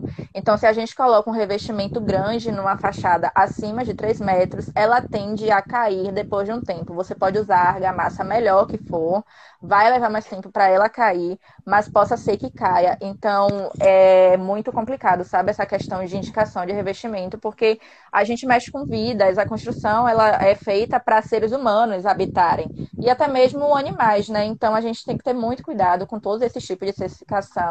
Porcelanato polido e escada, pelo amor de Deus, não façam isso. Sabe o que foi que eu já vi também? Granito em escada de uma clínica odontológica. Tem até no meu blog, se vocês quiserem ver esse post. Onde eu coloquei o que não fazer em uma clínica, principalmente que atende crianças e idosos. Porque imagine uma clínica que tem um granito polido na escada a incidência de ter um acidente é muito grande. Ah, mas não está molhada, mas se a, o granito ele tem, vai juntando os micropartículas ali de areia, de sujeira que a gente carrega no sapato, aquilo ali causa acidente. Eu já chegava nessa clínica escorregando, porque eu sou muito desastrada. Então imagine que eu, eu que tenho o meu cérebro funcionando perfeitamente, sou jovem, praticamente um adolescente. E, e acontece isso, gente. Imagine um idoso, uma criança que não tem assim a, a firmeza nas pernas, o que é que não acontece? Então isso é muito Tem importante que ter muito cuidado. que a gente avalie, tá? Não coloquem, pelo amor de Deus, não coloquem. Porque realmente Carla... pode acabar.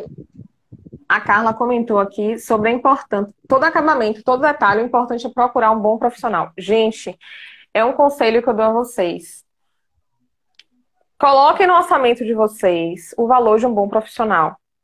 Porque sempre vai aparecer aquele que cobra mais barato. Que é como você Isso. comentou, ah, mas eu já tenho 30 anos assim. Mas assim, hoje a gente sabe que tem gente que não, não busca se atualizar. Então, às Sim. vezes, acontece muito de chegar profissionais lá na loja e a gente orientar da forma correta. Por exemplo, a gente sabe que não se pode misturar argamassa com cimento. Isso. Vai descaracterizar a argamassa. Mas então, a gente render. Né? Ele mas a gente se depara com, com profissionais que falam: não, mas eu faço isso há 20 anos, eu faço isso há 30 anos. E aí depois fica um problema lá com, na casa do cliente. Às vezes o cliente vai até a loja: ah, meu piso está soltando, é o piso que está ruim. Não, como você comentou, quando tem, sempre quando tem algum problema, a gente faz o possível para solucionar. Mas aí o técnico da fábrica vai verificar onde está o problema. E ele e acha, assim, tá? Não fique achando e ele acha, não, porque ele acha. E muitas vezes, gente, o problema é esse, o problema está no profissional que instalou o seu produto. Então, é muito importante, invista no bom profissional. Invista em bons produtos, mas principalmente, invista em um bom profissional para você não ter problema no futuro.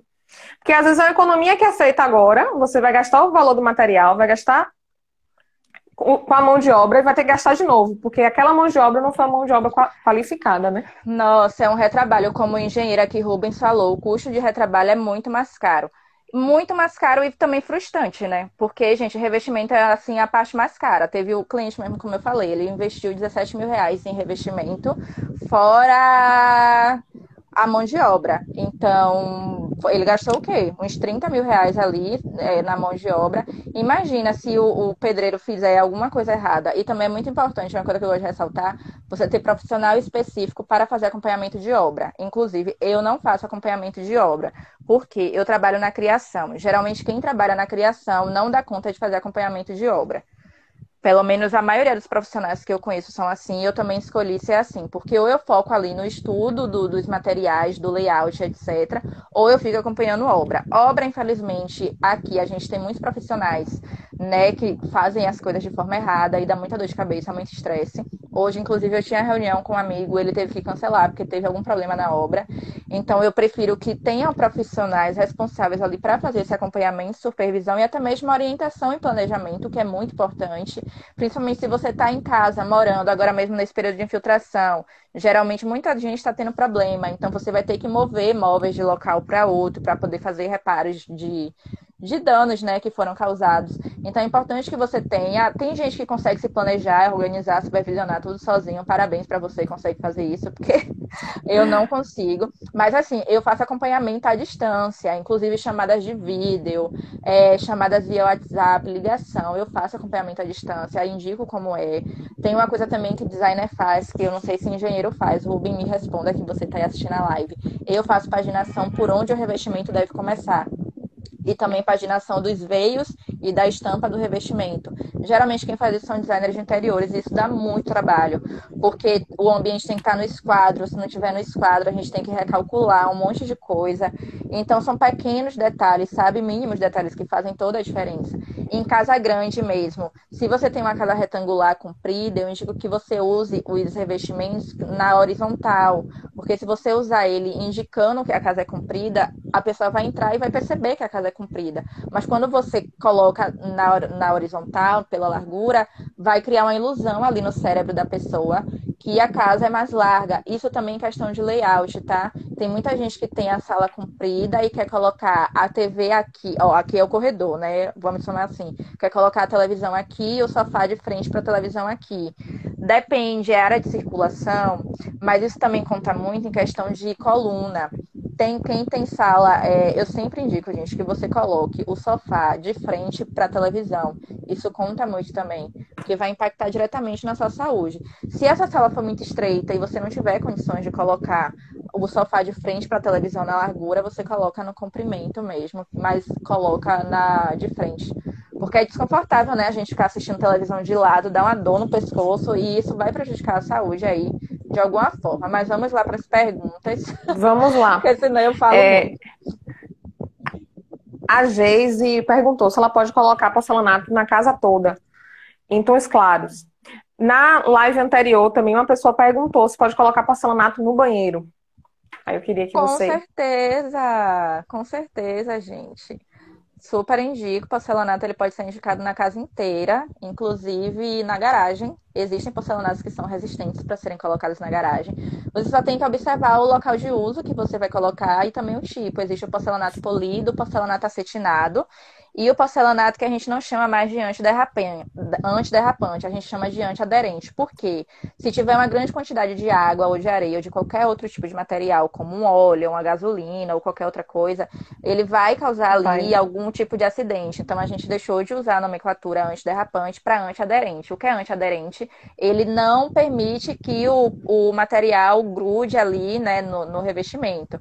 Então ele tem tipo uns grãozinhos assim e por cima, ou ou até mesmo é, uma nivelação na superfície dele. Uma Eu textura. Até, isso, uma textura. E tem uns também da Tecnograce e da Encenol, que eles têm tipo uns filetinhos né, que permite, tipo assim, se cair água ou areia, eles entram nessa, nessa parte que Escorrer. é mais fundinha, isso, e escorre, não fica ali acumulado. Então, é importante que vocês avaliem o local de uso. Mas pode sim usar porcelanato claro. Inclusive, se você tiver mais dúvidas, entra no meu blog e vê lá que a gente pode fazer aí uma reserva de consultoria para você. Não é caro, tá? Eu tô falando. Vocês vão amar quando vocês entrarem lá para ver. E... É Jorge falou aqui, Jorge também, é, Jorge também é meu parceiro aí de obra. Então, Sandra Valença pediu um pedreiro para fazer a obra. Entre em contato comigo na direct, que eu vou ver onde você mora, e aí eu posso te indicar um parceiro que seja melhor para te atender. É, perguntaram também, Bia, eu não consegui ver quem perguntou, porque como já surgiu outras perguntas, sobre é, o tamanho ideal para um balcão para cozinha americana. Sim, importante, porque hoje em dia a gente usa muito. Lá né, nós também vendemos, viu, gente?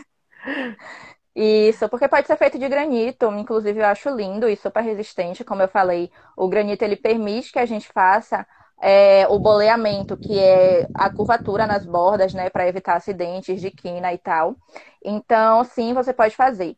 Uh, vamos lá. Se você vai fazer a refeição nesse, nessa bancada, se sim, você tem que calcular geralmente o diâmetro do prato. Então, eu indico que tenha uma profundidade de aproximadamente 50 a 60 centímetros, porque dá para você apoiar o prato, jarra, suco, dá para você cozinhar também ali naquela bancada que geralmente serve de bancada de apoio, né? Porque geralmente a cozinha é um corredor, e aí fica essa bancada.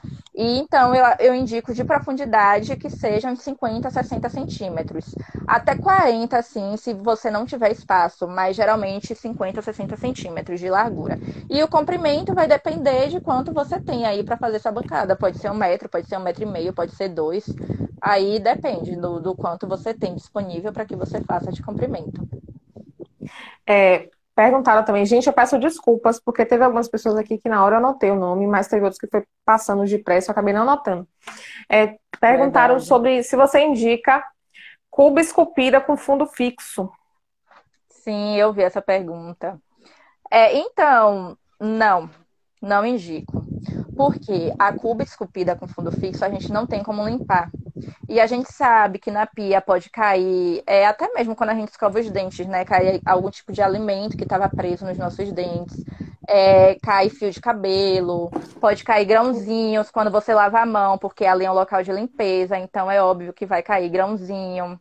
É, pode cair qualquer tipo de produto ou sujeira. Então aquilo vai causar um entupimento da, na bancada. E aí você vai limpar como?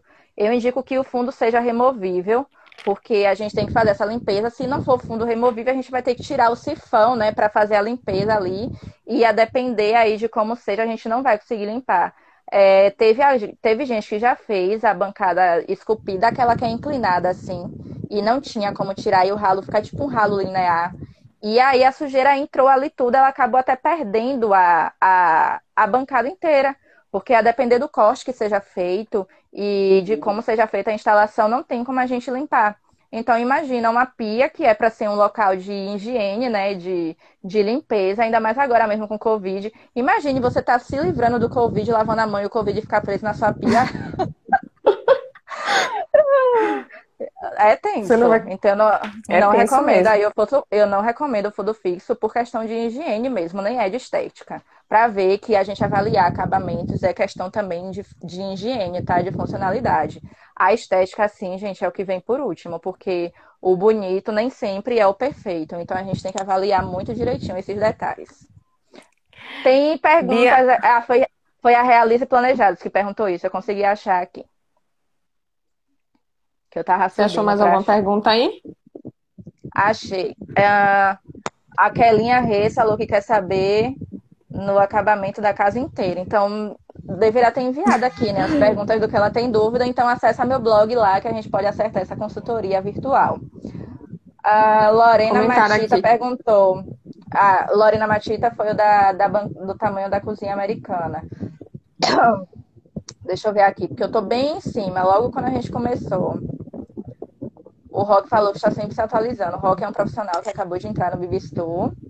a Realize Planejado falou nessa área, precisamos estar sempre buscando novidades no mercado. A Geise Reis, só para ressaltar, posso colocar porcelanato na casa toda? Ah, isso a gente já respondeu também.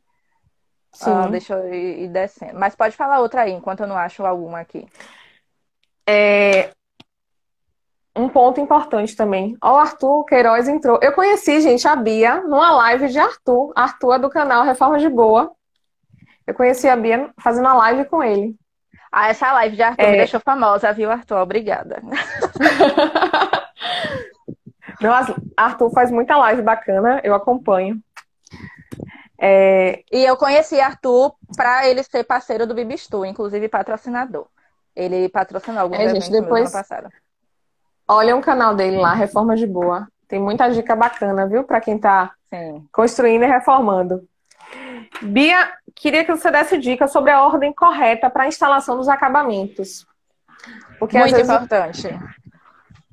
Muito o cliente importante. pode perder o serviço porque por conta da ordem né, em que foi instalado. Isso, e acaba até mesmo danificando. É, eu gosto muito de fazer o planejamento para começar do teto para baixo. Por quê? Imagina você colocar um porcelanato lindo, maravilhoso, que você gastou uns 20, 30 mil reais. E aí, o lindo, maravilhoso do pedreiro, do gesseiro, vai lá fazer, deixa cair massa, cimento, tinta, não limpa na mesma hora, acabou seu porcelanato. Porque por mais que existam produtos específicos para fazer a limpeza desses materiais no piso, ainda assim, gente, eu não confio, sabe? Então é melhor a gente fazer as coisas na ordem certa. Pode acabar arranhando. Isso, vai, vai causar algum tipo de danos. Então, a gente começa pelo teto, é, fazendo reboco, instalação de iluminação, de elétrica, porque quando for utilizar fio de LED tem que ter uma tomada, tá? Para ligar o fio de LED lá em cima. Quando for usar fita de LED tem que ter uma tomada no teto para fazer essa ligação.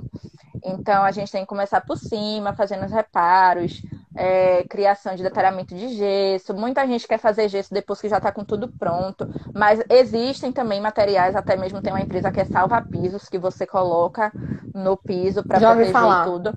Mas não é a mesma coisa, porque ele vai ter que utilizar a escada, então vai ter uma, uma agressão né, ali no, um no piso. Isso, vai ter um atrito. Então eu recomendo que comece pelo teto, depois você vai para as paredes, em questão de massa, tinta, essas coisas, até mesmo. Imagina, você pintou a parede, ficou tudo bonitinho, maravilhoso, aí você vai lá, pinta o teto, sai respingando tinta. então, é bom que comece por cima. Aí, depois das paredes, a gente vem para o chão. Depois do chão, a gente vem para os móveis estofados. É, se já tiver chegado, porque às vezes já tem, até mesmo para quem já tem em casa, né, e tem que fazer reforma, eu recomendo que cubra. Nem é com lençol, porque lençol ele permite que tinta ou, massa passe pro coisa. Então você tem que revestir com plástico, é o que eu mais recomendo. Plástico não é sustentável, então a gente pode utilizar papelão, também é muito bom utilizar papelão para cobrir as coisas. Mas aí depois a gente vem para essa parte mais de decoração. E quando você faz uso de móveis planejados, é sempre bom que você acesse com um pintor para que ele volte para fazer alguns reparos nas paredes, porque muitas vezes na instalação dos móveis planejados, como eles são fixos nas paredes, ele acaba arranhando. Ou até mesmo quando a parede não é nivelada, o pintor tem que vir para fazer uma aplicação de uma massa na bordinha, assim, para não ficar, né, o, o, espaço entre o móvel e a parede. Às vezes fica uma gretinha, assim. Então, ele vem com a aplicação da massa e com a tinta e faz os acabamentos. Aí, essa é a ordem que eu indico. Por mais que eu não goste de obra, eu tenho que saber. Até mesmo para programar as compras dos materiais e as compras da decoração e a entrega e instalação também. Porque, além disso tudo, eu sou técnica e logística. Então, nessa questão aí de armazenamento, entrega e tal, eu entendo também. Você comentando sobre imóveis, vou até indicar aqui uma loja que é top, é Destaque Home Decor, em Camaçari. Depois também, se vocês puderem, dar uma olhada no Instagram deles. Porque assim, lá na loja a gente só vende imóveis para cozinha e armário, no caso. A gente vende armários para cozinha e a gente vende armários para banheiro. Sim, Isso, aqueles... mas a gente não vende aqueles armários para. A gente, inclusive, tem armários de vidro também, chegou. Ai, que legal. É, mas mas a gente não tem uma variedade de móveis para casa toda. Então, uma loja que eu indico muito é a Destaque Home Decor. Depois, se vocês quiserem, eles fazem móveis planejados também. Dê uma olhadinha lá no, no Instagram deles. Ah, eu quero conhecer. Ah, imóveis planejados tem que ser com pessoal de confiança, viu? Porque eu já passei por cada perrengue com imóveis planejados que eu não quero passar nunca mais na minha vida. Nunca mais, gente. É sério, é, é tenso. Porque a, destrói tudo. O móvel planejado, ele dá um charme, na verdade, ele preenche o ambiente. Então, eu tenho clientes, inclusive, que compraram comigo.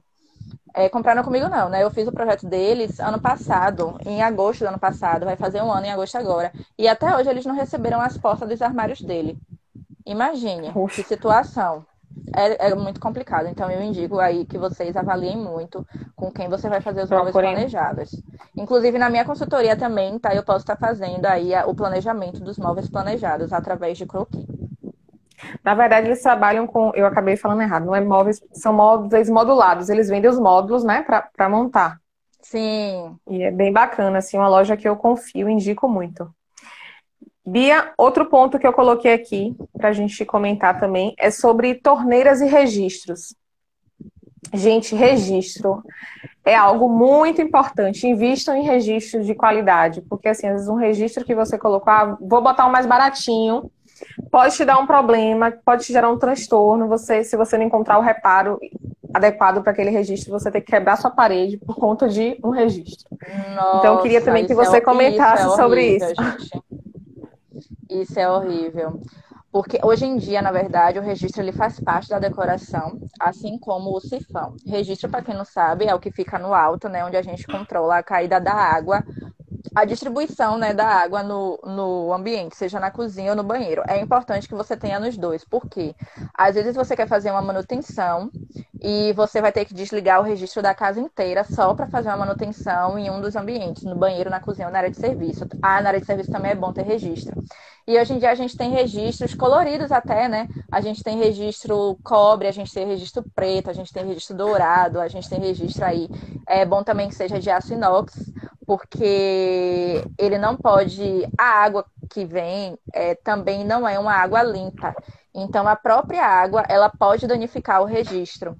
Então você também tem que estar ligado na garantia, em questão de instalação. É muito importante, muito importante mesmo. E sifão, para quem não sabe, é aquela parte que fica embaixo da, da cuba, da torneira, da, da área de serviço, da cozinha e do banheiro, onde a água de, sai para o esgoto. E hoje em dia já virou mesmo o charme da decoração. Antigamente muita gente queria esconder, né? Colocar armário para esconder sifão e tal. Hoje em dia tem sifão até de ouro, se vocês quiserem comprar. Outra coisa também, o mercado de torneiras. Hoje tem torneiras de diversos modelos, uma mais linda que a outra. A gente Verdade. comentou também na outra live que hoje o, o Rosé está se usando muito. Eu até Sim. postei hoje no, no, Stories que chegou uma torneira nova da Lorenzetti na cor rosé, muito bonita. Eu falo e que as... o rosé é o novo, o novo ouro, porque antes era o bronze, né? E agora veio o rosé. É, a Sandra perguntou aqui é, Sandra, ela perguntou: e coifa, bota no final da obra porque tem que quebrar a parede, né? Então, por isso que é importante que você tenha um projeto. Porque você já vai saber onde cada eletrodoméstico vai ser instalado. Tem gente que inventa de colocar, lavar a louça depois que o revestimento, a cozinha já está toda pronta. E aí, como é que faz a entrada da água e a saída da água para o esgoto e também a instalação elétrica? Você vai ter que quebrar tudo para fazer a instalação. Porque a hidráulica, infelizmente, tem tubos que a gente pode colocar por fora no estilo industrial, tá? A gente pode fazer aí a tubulação toda por fora, tanto de elétrica como de hidráulica. Mas se é um, um estilo que nenhum tubo fica aparente, você infelizmente vai ter que quebrar o revestimento e fazer toda a instalação. Então é importante que você saiba quais são os tipos de eletrodomésticos e eletroportáteis também você vai utilizar, porque tem eletrodomésticos e eletroportáteis também que exigem até mesmo fiações específicas. Lembra que eu, na outra live eu falei sobre potência, que são os watts, que é quanto a lâmpada, a iluminação ou o produto, seja TV, geladeira, fogão, etc, vai consumir. Mas é importante também que você avalie os fios. Você tem que ter um eletricista bom, porque se o fio não for adequado, vai consumir mais energia. É chuveiro elétrico também, tá, gente? Uma coisa aí que vocês têm que ter muito cuidado. Vocês têm que saber qual é o tipo de chuveiro elétrico, né, Jamile? Você vai comprar para instalar na sua casa, porque cada chuveiro exige uma instalação específica. Até mesmo para tem chuveiro que não aguenta muita pressão de água.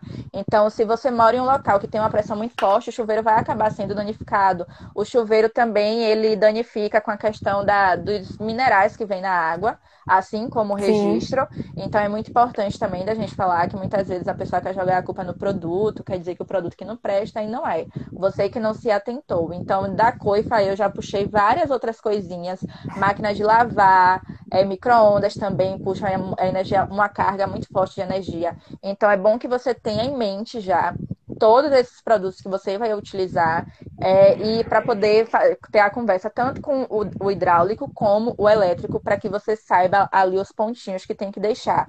Inclusive, quem não sabe, eu faço projetos de construção com casa container e também de steel frame e wood frame. E nunca a gente consegue fazer o orçamento da obra sem definir todos esses pontos. Porque as pessoas têm que definir tudo, literalmente tudo que você vai usar. Teve um cliente meu, quem trabalha com móveis planejados também sofre isso. Teve um cliente meu que ele disse que ia comprar um forno de um modelo, aquele forno que é de embutir. E aí depois ele comprou um forno de outro modelo de embutir. Resultado, o forno ficou para fora porque tinha uma profundidade maior.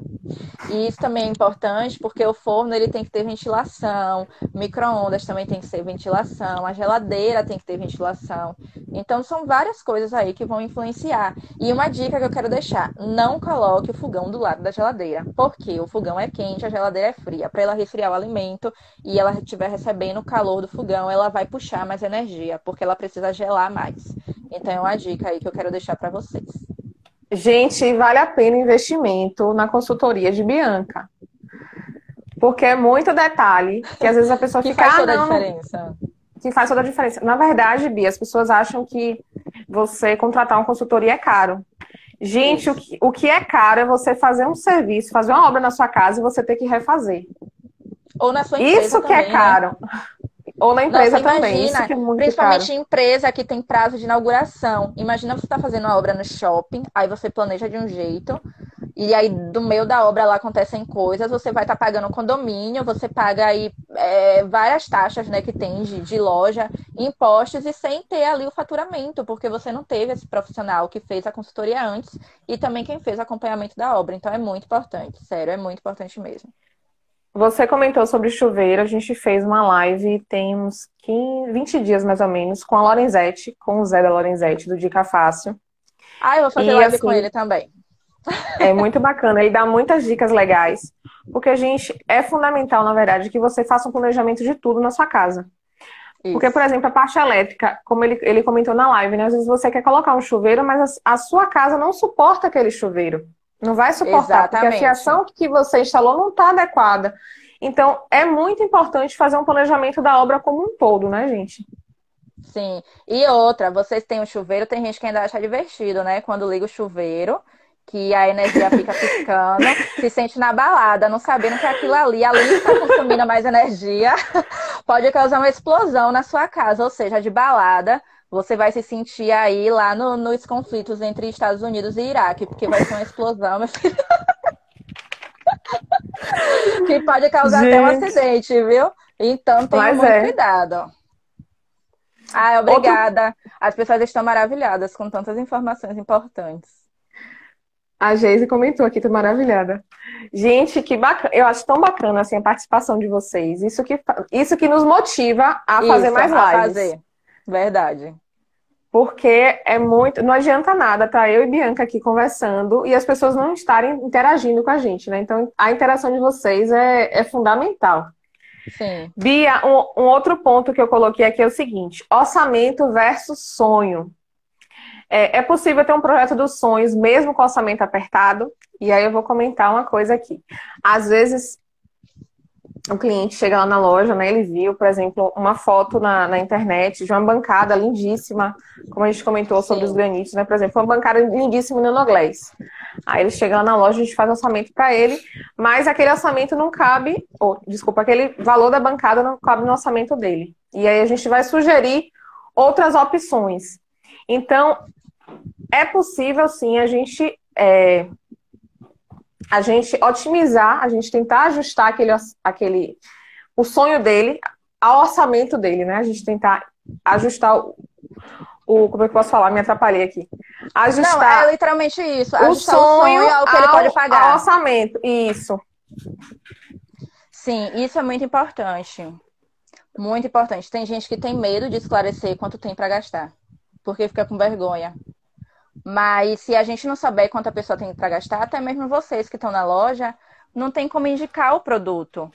Porque Sim. às vezes a pessoa vai, vai achar que, ai meu Deus, ela só tá me enfiando coisa cara, tem um cara de rica. Ou então, meu Deus, olha o tipo de produto que ela tá me indicando, ela tá achando que eu sou o quê? Sabe? Então é muito importante que vocês também tenham clareza e, gente, é uma coisa fundamental. Você vai ter que comprar. Então, você vai ter que falar quanto você tem para gastar para que a gente faça a indicação.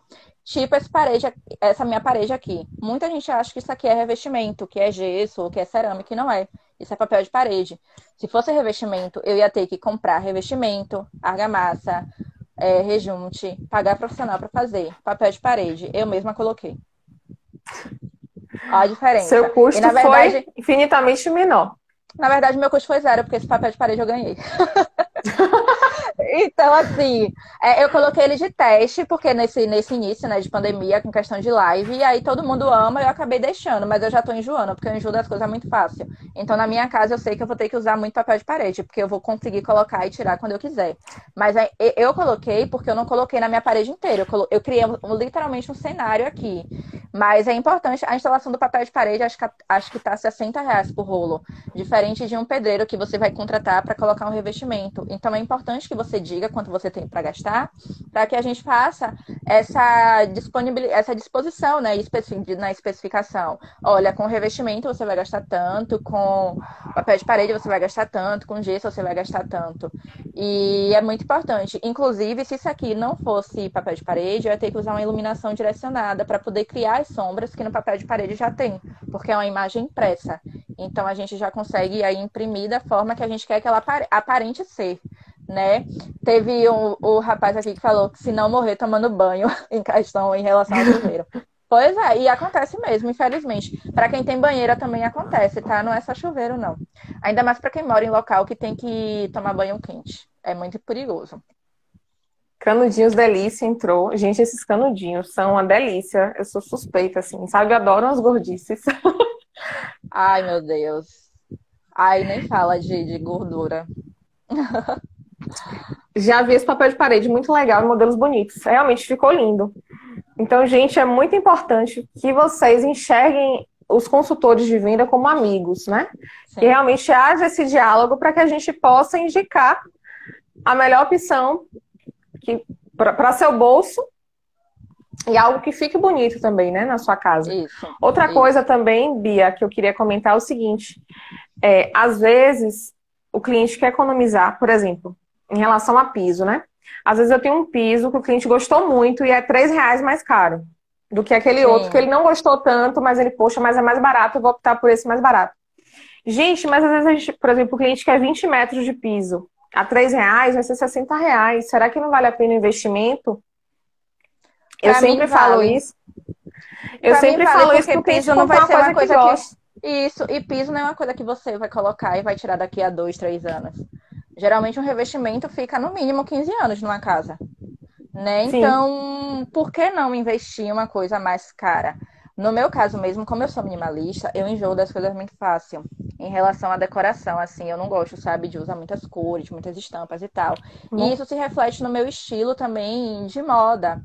Então, para quem tem assim esse gosto, não adianta você também querer comprar um piso mais barato, que tem uma estampa que tipo assim chama atenção, do que você comprar um que é mais caro, que é, remete à pedra natural, é uma coisa atemporal também, é muito importante.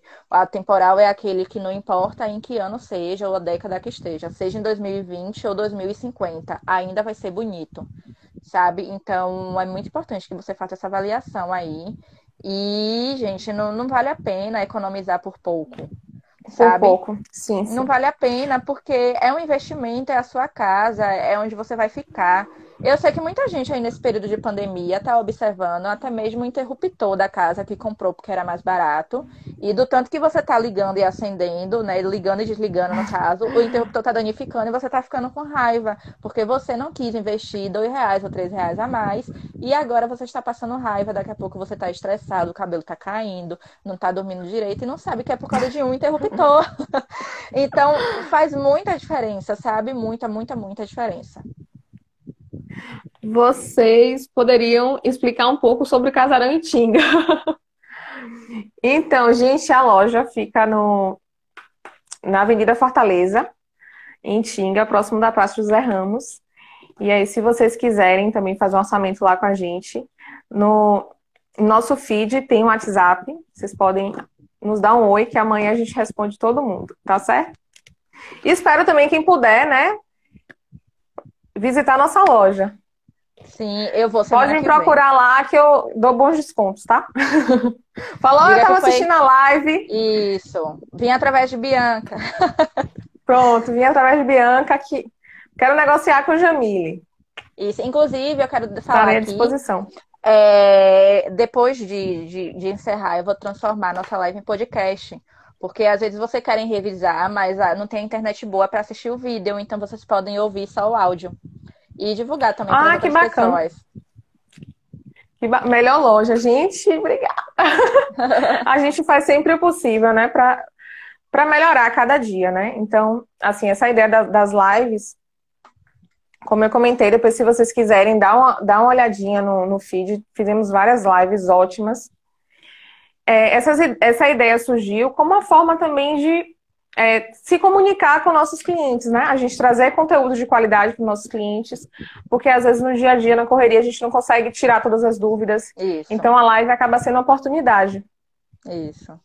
E é bacana também que a gente conhece muita gente, muita gente boa, como a Bia, que está hoje aqui. Verdade. A, a Rosângela é mentora de carreiras, tá, gente? Quero até deixar para vocês aqui. Ela tá, ela gerou um cupom de desconto. Eu tô me achando super blogueira. É, Rosângela tem uma mentoria muito ótima. e ela gerou um cupom de desconto para quem quiser fazer a mentoria com ela. Você descobrir o melhor que há em você. Ela tem um método que se chama AME. E quem quiser saber mais, AME RS, pode entrar em contato com ela. E o meu cupom de desconto é Barouca você ganha 20% de desconto na mentoria de Rosângela. Ah, Ô, Rosângela, obrigada. Fã. Ela colocou, já virou fã. Obrigada. Isso. E ela, é, ela, é mentora específica de mulheres. Ela empodera mulheres. E nesse período da pandemia aí, muitas mulheres estão tendo que empreender por necessidade. Então, eu acho muito importante que vocês façam essa mentoria com ela, porque você vai mudar, assim, ó. Antes de 2020, seu negócio já vai estar tá voando. Muito bacana. Perguntaram aqui, vocês fazem um trabalho em granitos ou é terceirizado? É terceirizado, gente. Agora a gente tem um fornecedor de nossa confiança. Então, assim, o cliente passa o orçamento para a gente, a gente vai discutir os detalhes, né? Como eu comentei também. É importante que o cliente já apresente as medidas. É, se tiver um projeto, ótimo. Eu fico tão feliz quando o cliente já vem com o projeto. Mas, por acaso não tiver, a gente traz as medidas, a gente faz um desenho lá na hora, um, desenho assim simples mesmo, só para verificar com o cliente se é daquela forma que ele quer. E aí a gente passa para o nosso fornecedor, ele faz orçamento, a gente negocia com o cliente. Funciona Sim, nessa... inclusive. Vou na... seguir a loja, ó, oh, gente. Obrigada. Sigam. Inclusive, gente, na consultoria tem o croquis com as medidas. Eu faço à mão detalhamento de bancada para gerar o orçamento com mais é... facilidade. Gente, quando chega um cliente com orçamento, com projeto, assim, eu fico radiante. É bom demais, Sim. porque a gente sabe que, que, assim, vai sair do jeito que o cliente quer. Porque Isso. vão estar as medidas exatas. E às vezes quando a pessoa mede, né, em casa, pode às vezes Sim. passar, errar um centímetro, dois, aí na hora de instalar, poxa, era para ter feito um centímetro a mais, dois centímetros a mais. Então, Isso. quando vem com o projeto, realmente é bem E é bacana. é importante também que, além do meu desenho, você peça para o pedreiro conferir na obra, porque nem sempre a parede está no esquadro. Então, um milímetrozinho vai fazer a diferença. E uma coisa que eu quero falar sobre bancadas, que eu não falei antes. E lembrei agora, em questão de definição de torneira. A gente tem torneira de bancada e tem torneira de parede. E tem torneiras com pescoço maior, torneiras retas e torneiras que você consegue movimentar o bico para que você faça a higienização da bancada. É muito importante que a gente veja também a profundidade da cuba, porque a depender da profundidade, a água pode bater e respingar em você. Então, são esses pequenos detalhes, né, que fazem toda a diferença. Tem cozinha mesmo que coloca uma pia tão rasinha que quando você vai lavar uma panela você se molha toda. E é justamente pela questão da junção da torneira errada com a cuba errada. Falando em cuba, lá na loja a gente vende também, gente, cuba de louça. Cada cuba linda da, da marca Casa, uma marca que já tem 45 anos no mercado. Então, assim, as cubas são bonitas, são com preço. A gente tem cuba com preço mais acessível, né? Então vale a Sim. pena também vocês conferirem. No Instagram a gente publica sempre alguns produtos da loja. Mas se vocês quiserem ver mais fotos também, pode chamar a gente no WhatsApp, que será um prazer atender vocês. Isso. Comentário aqui, passei assim. Bia, só falta cinco minutos, viu? Boa. A gente fala demais. Mas tá São sendo muito produtivo, muito bacana. A gente nem percebe que o tempo tá passando. E tem 24 pessoas com a gente aqui. Que honra, viu? Muito obrigada, gente, por estarem aí assistindo. O Jorge está perguntando: já adicionei os contatos da loja para efetuar citações de materiais para a obra. Obrigada, Jorge. Fornece materiais básicos. Materiais básicos nós não fornecemos. A gente não vende minério, a gente não vende bloco, areia. Bloco, se a gente vendesse, acho que a loja estava faturando muito, viu, gente? Porque Sim. tá escasso, ninguém acha lugar nenhum. É, a gente não vende esse material, não é nossa especialidade, material grosso. A gente só vende material para acabamento. Isso. Tem mais alguma pergunta por aqui? A Paula me indicou, cada uma maravilhosa. A Paula é nossa colaboradora.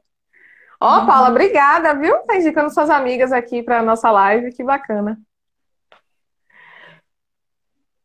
Gente, eu acho que tem, tem mais alguma coisa, Bia, que você queira comentar? Falaram aqui, cubas rasas, idosas e é certo de se molhar e lavar as mãos. Ah, eu quero falar sobre os tipos de cuba. Tem as cubas de apoio, que são as que ficam em cima da bancada. Tem as cubas de embutir, que o próprio nome já diz, você embute no, no, no, na bancada, seja ela de granito, de mármore, de porcelanato. Tem a cuba de sobrepor, nem sempre a cuba de apoio é a de sobrepor, tá? Tem, tem diferenças de tamanho nelas. Tem também a cuba de, de semi-encaixe, que é aquela que fica com a bordinha para fora. Ela é muito utilizada nos Estados Unidos. Ela faz parte da decoração da pia, é no estilo neoclássico também. No clássico, acho que usam muito. E deixa eu ver, tem alguma outra que eu esqueci? De tipo de cuba? Você falou de apoio, sobrepor, sobrepor embutir.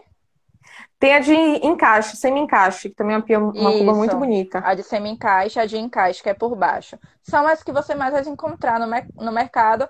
E tem as que a gente falou, né? Que são as esculpidas que se é, faz é, uma escultura na própria pedra, seja de, de granito ou de mármore. Geralmente é no, mar, no granito, né? Porque o mármore, como ele é poroso, nem sempre o acabamento fica legal. Fica legal.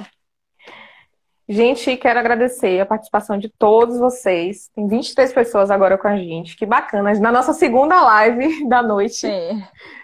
Já vamos completar duas horas de live. Aqui. Ah, mas foi muito legal. Eu nem senti que passou duas horas. Também não. Foi muito bacana. Como eu comentei, né? Normalmente as lives, às vezes a gente fica até. É bom saber que a gente tem essa opção de fazer uma nova live. Eu, eu fiz outras lives com outros profissionais, às vezes ficava realmente alguma coisa pendente e a gente acabava não voltando. E foi muito bacana hoje, é, Bia, a gente voltar, porque aí deu para sanar todas as dúvidas. E se por um acaso houver mais alguma dúvida, a gente pode chamar a gente por direct. Acessem o Instagram de Bia, Procurem Bia para fazer o projeto de vocês, porque vou ficar feliz da vida quando chegar alguém lá com o projeto de Bia em mãos. Isso. E eu quero convidar vocês a conhecerem meus links, todos estão no meu perfil. É, lá você encontra meu blog, você encontra algumas lives que eu já participei. Algumas não, né? Muitas lives que eu já participei. Porque eu criei um programa agora Toda quarta-feira, às 8h30, eu trago inovações na construção. Então, se você quer estar ligada aí nas inovações que tem no mercado, me acompanhe todas as quartas às 8h30, eu trago inovações. E também tem as lives, né, que vão surgindo de convidados. Eu também tenho uma loja na Magazine Luiza, onde você pode estar ah, comprando algumas coisas. Você pode comprar pelo meu site. Rosângela já comprou. Rosângela é minha cliente aí, além de mentora. Eu ajudei ela na escolha de luminária e cadeira, porque muita gente tem essa dificuldade. E no meu blog eu tenho um post lá indicando qual é o melhor tipo de iluminação e de cadeira para leitura. No meu blog também você encontra vários outros tipos de temas, como construção em container. Você também encontra questão de revestimentos, tem um post que eu falo a diferença deles e vários outros conteúdos que já estão lá no rascunho e eu vou postar semanalmente. Deu para perceber, né, que eu tenho muita coisa para postar no blog só nas duas horas que eu passei aqui na live. Automação essencial. Opa, tamo junto. Carla. Live maravilhosa. Obrigada. A Rosângela Gente, muito obrigada pela participação de vocês. E o Só convite um que eu quero segundos. reforçar do Bibistu, venham participar do Bibistu, meu clube de profissionais para a construção, para vocês visitarem e fazerem treinamentos, tá? Muito obrigada mais uma vez, Jamile, pelo convite a todos que participaram. Obrigada a você, Bia. Fiquei muito feliz com o nosso bate-papo aqui, foi muito produtivo. Gostei bastante. Também. Obrigada a todos que participaram, gente. Obrigada de coração. comentários. Eu não consegui tirar print porque eu fui eu mexendo no meu celular aqui, meu celular acabou caindo, eu peguei e desisti de ficar mexendo nele. Vamos fazer agora a pose para ficar na capa, né? Pra gente não sair falando. É, vamos. Tirem print e mande pra gente. Tchau, gente. Obrigada. Uma boa noite para vocês. E qualquer dúvida, estamos disponíveis aqui no Instagram. Tchau, tchau. Igualmente. Bia, tchau. muito obrigada. Ah, amanhã eu vou ter uma live, se vocês quiserem assistir, às 9 horas. A Sandra perguntou aqui o nome do blog. O nome do seu blog, o. Meu, vá no meu perfil, que tem o link, é melhor. Mas se você colocar Bianca Aroca no Google, você acha. Tchau, tchau, gente. Obrigada. Tchau.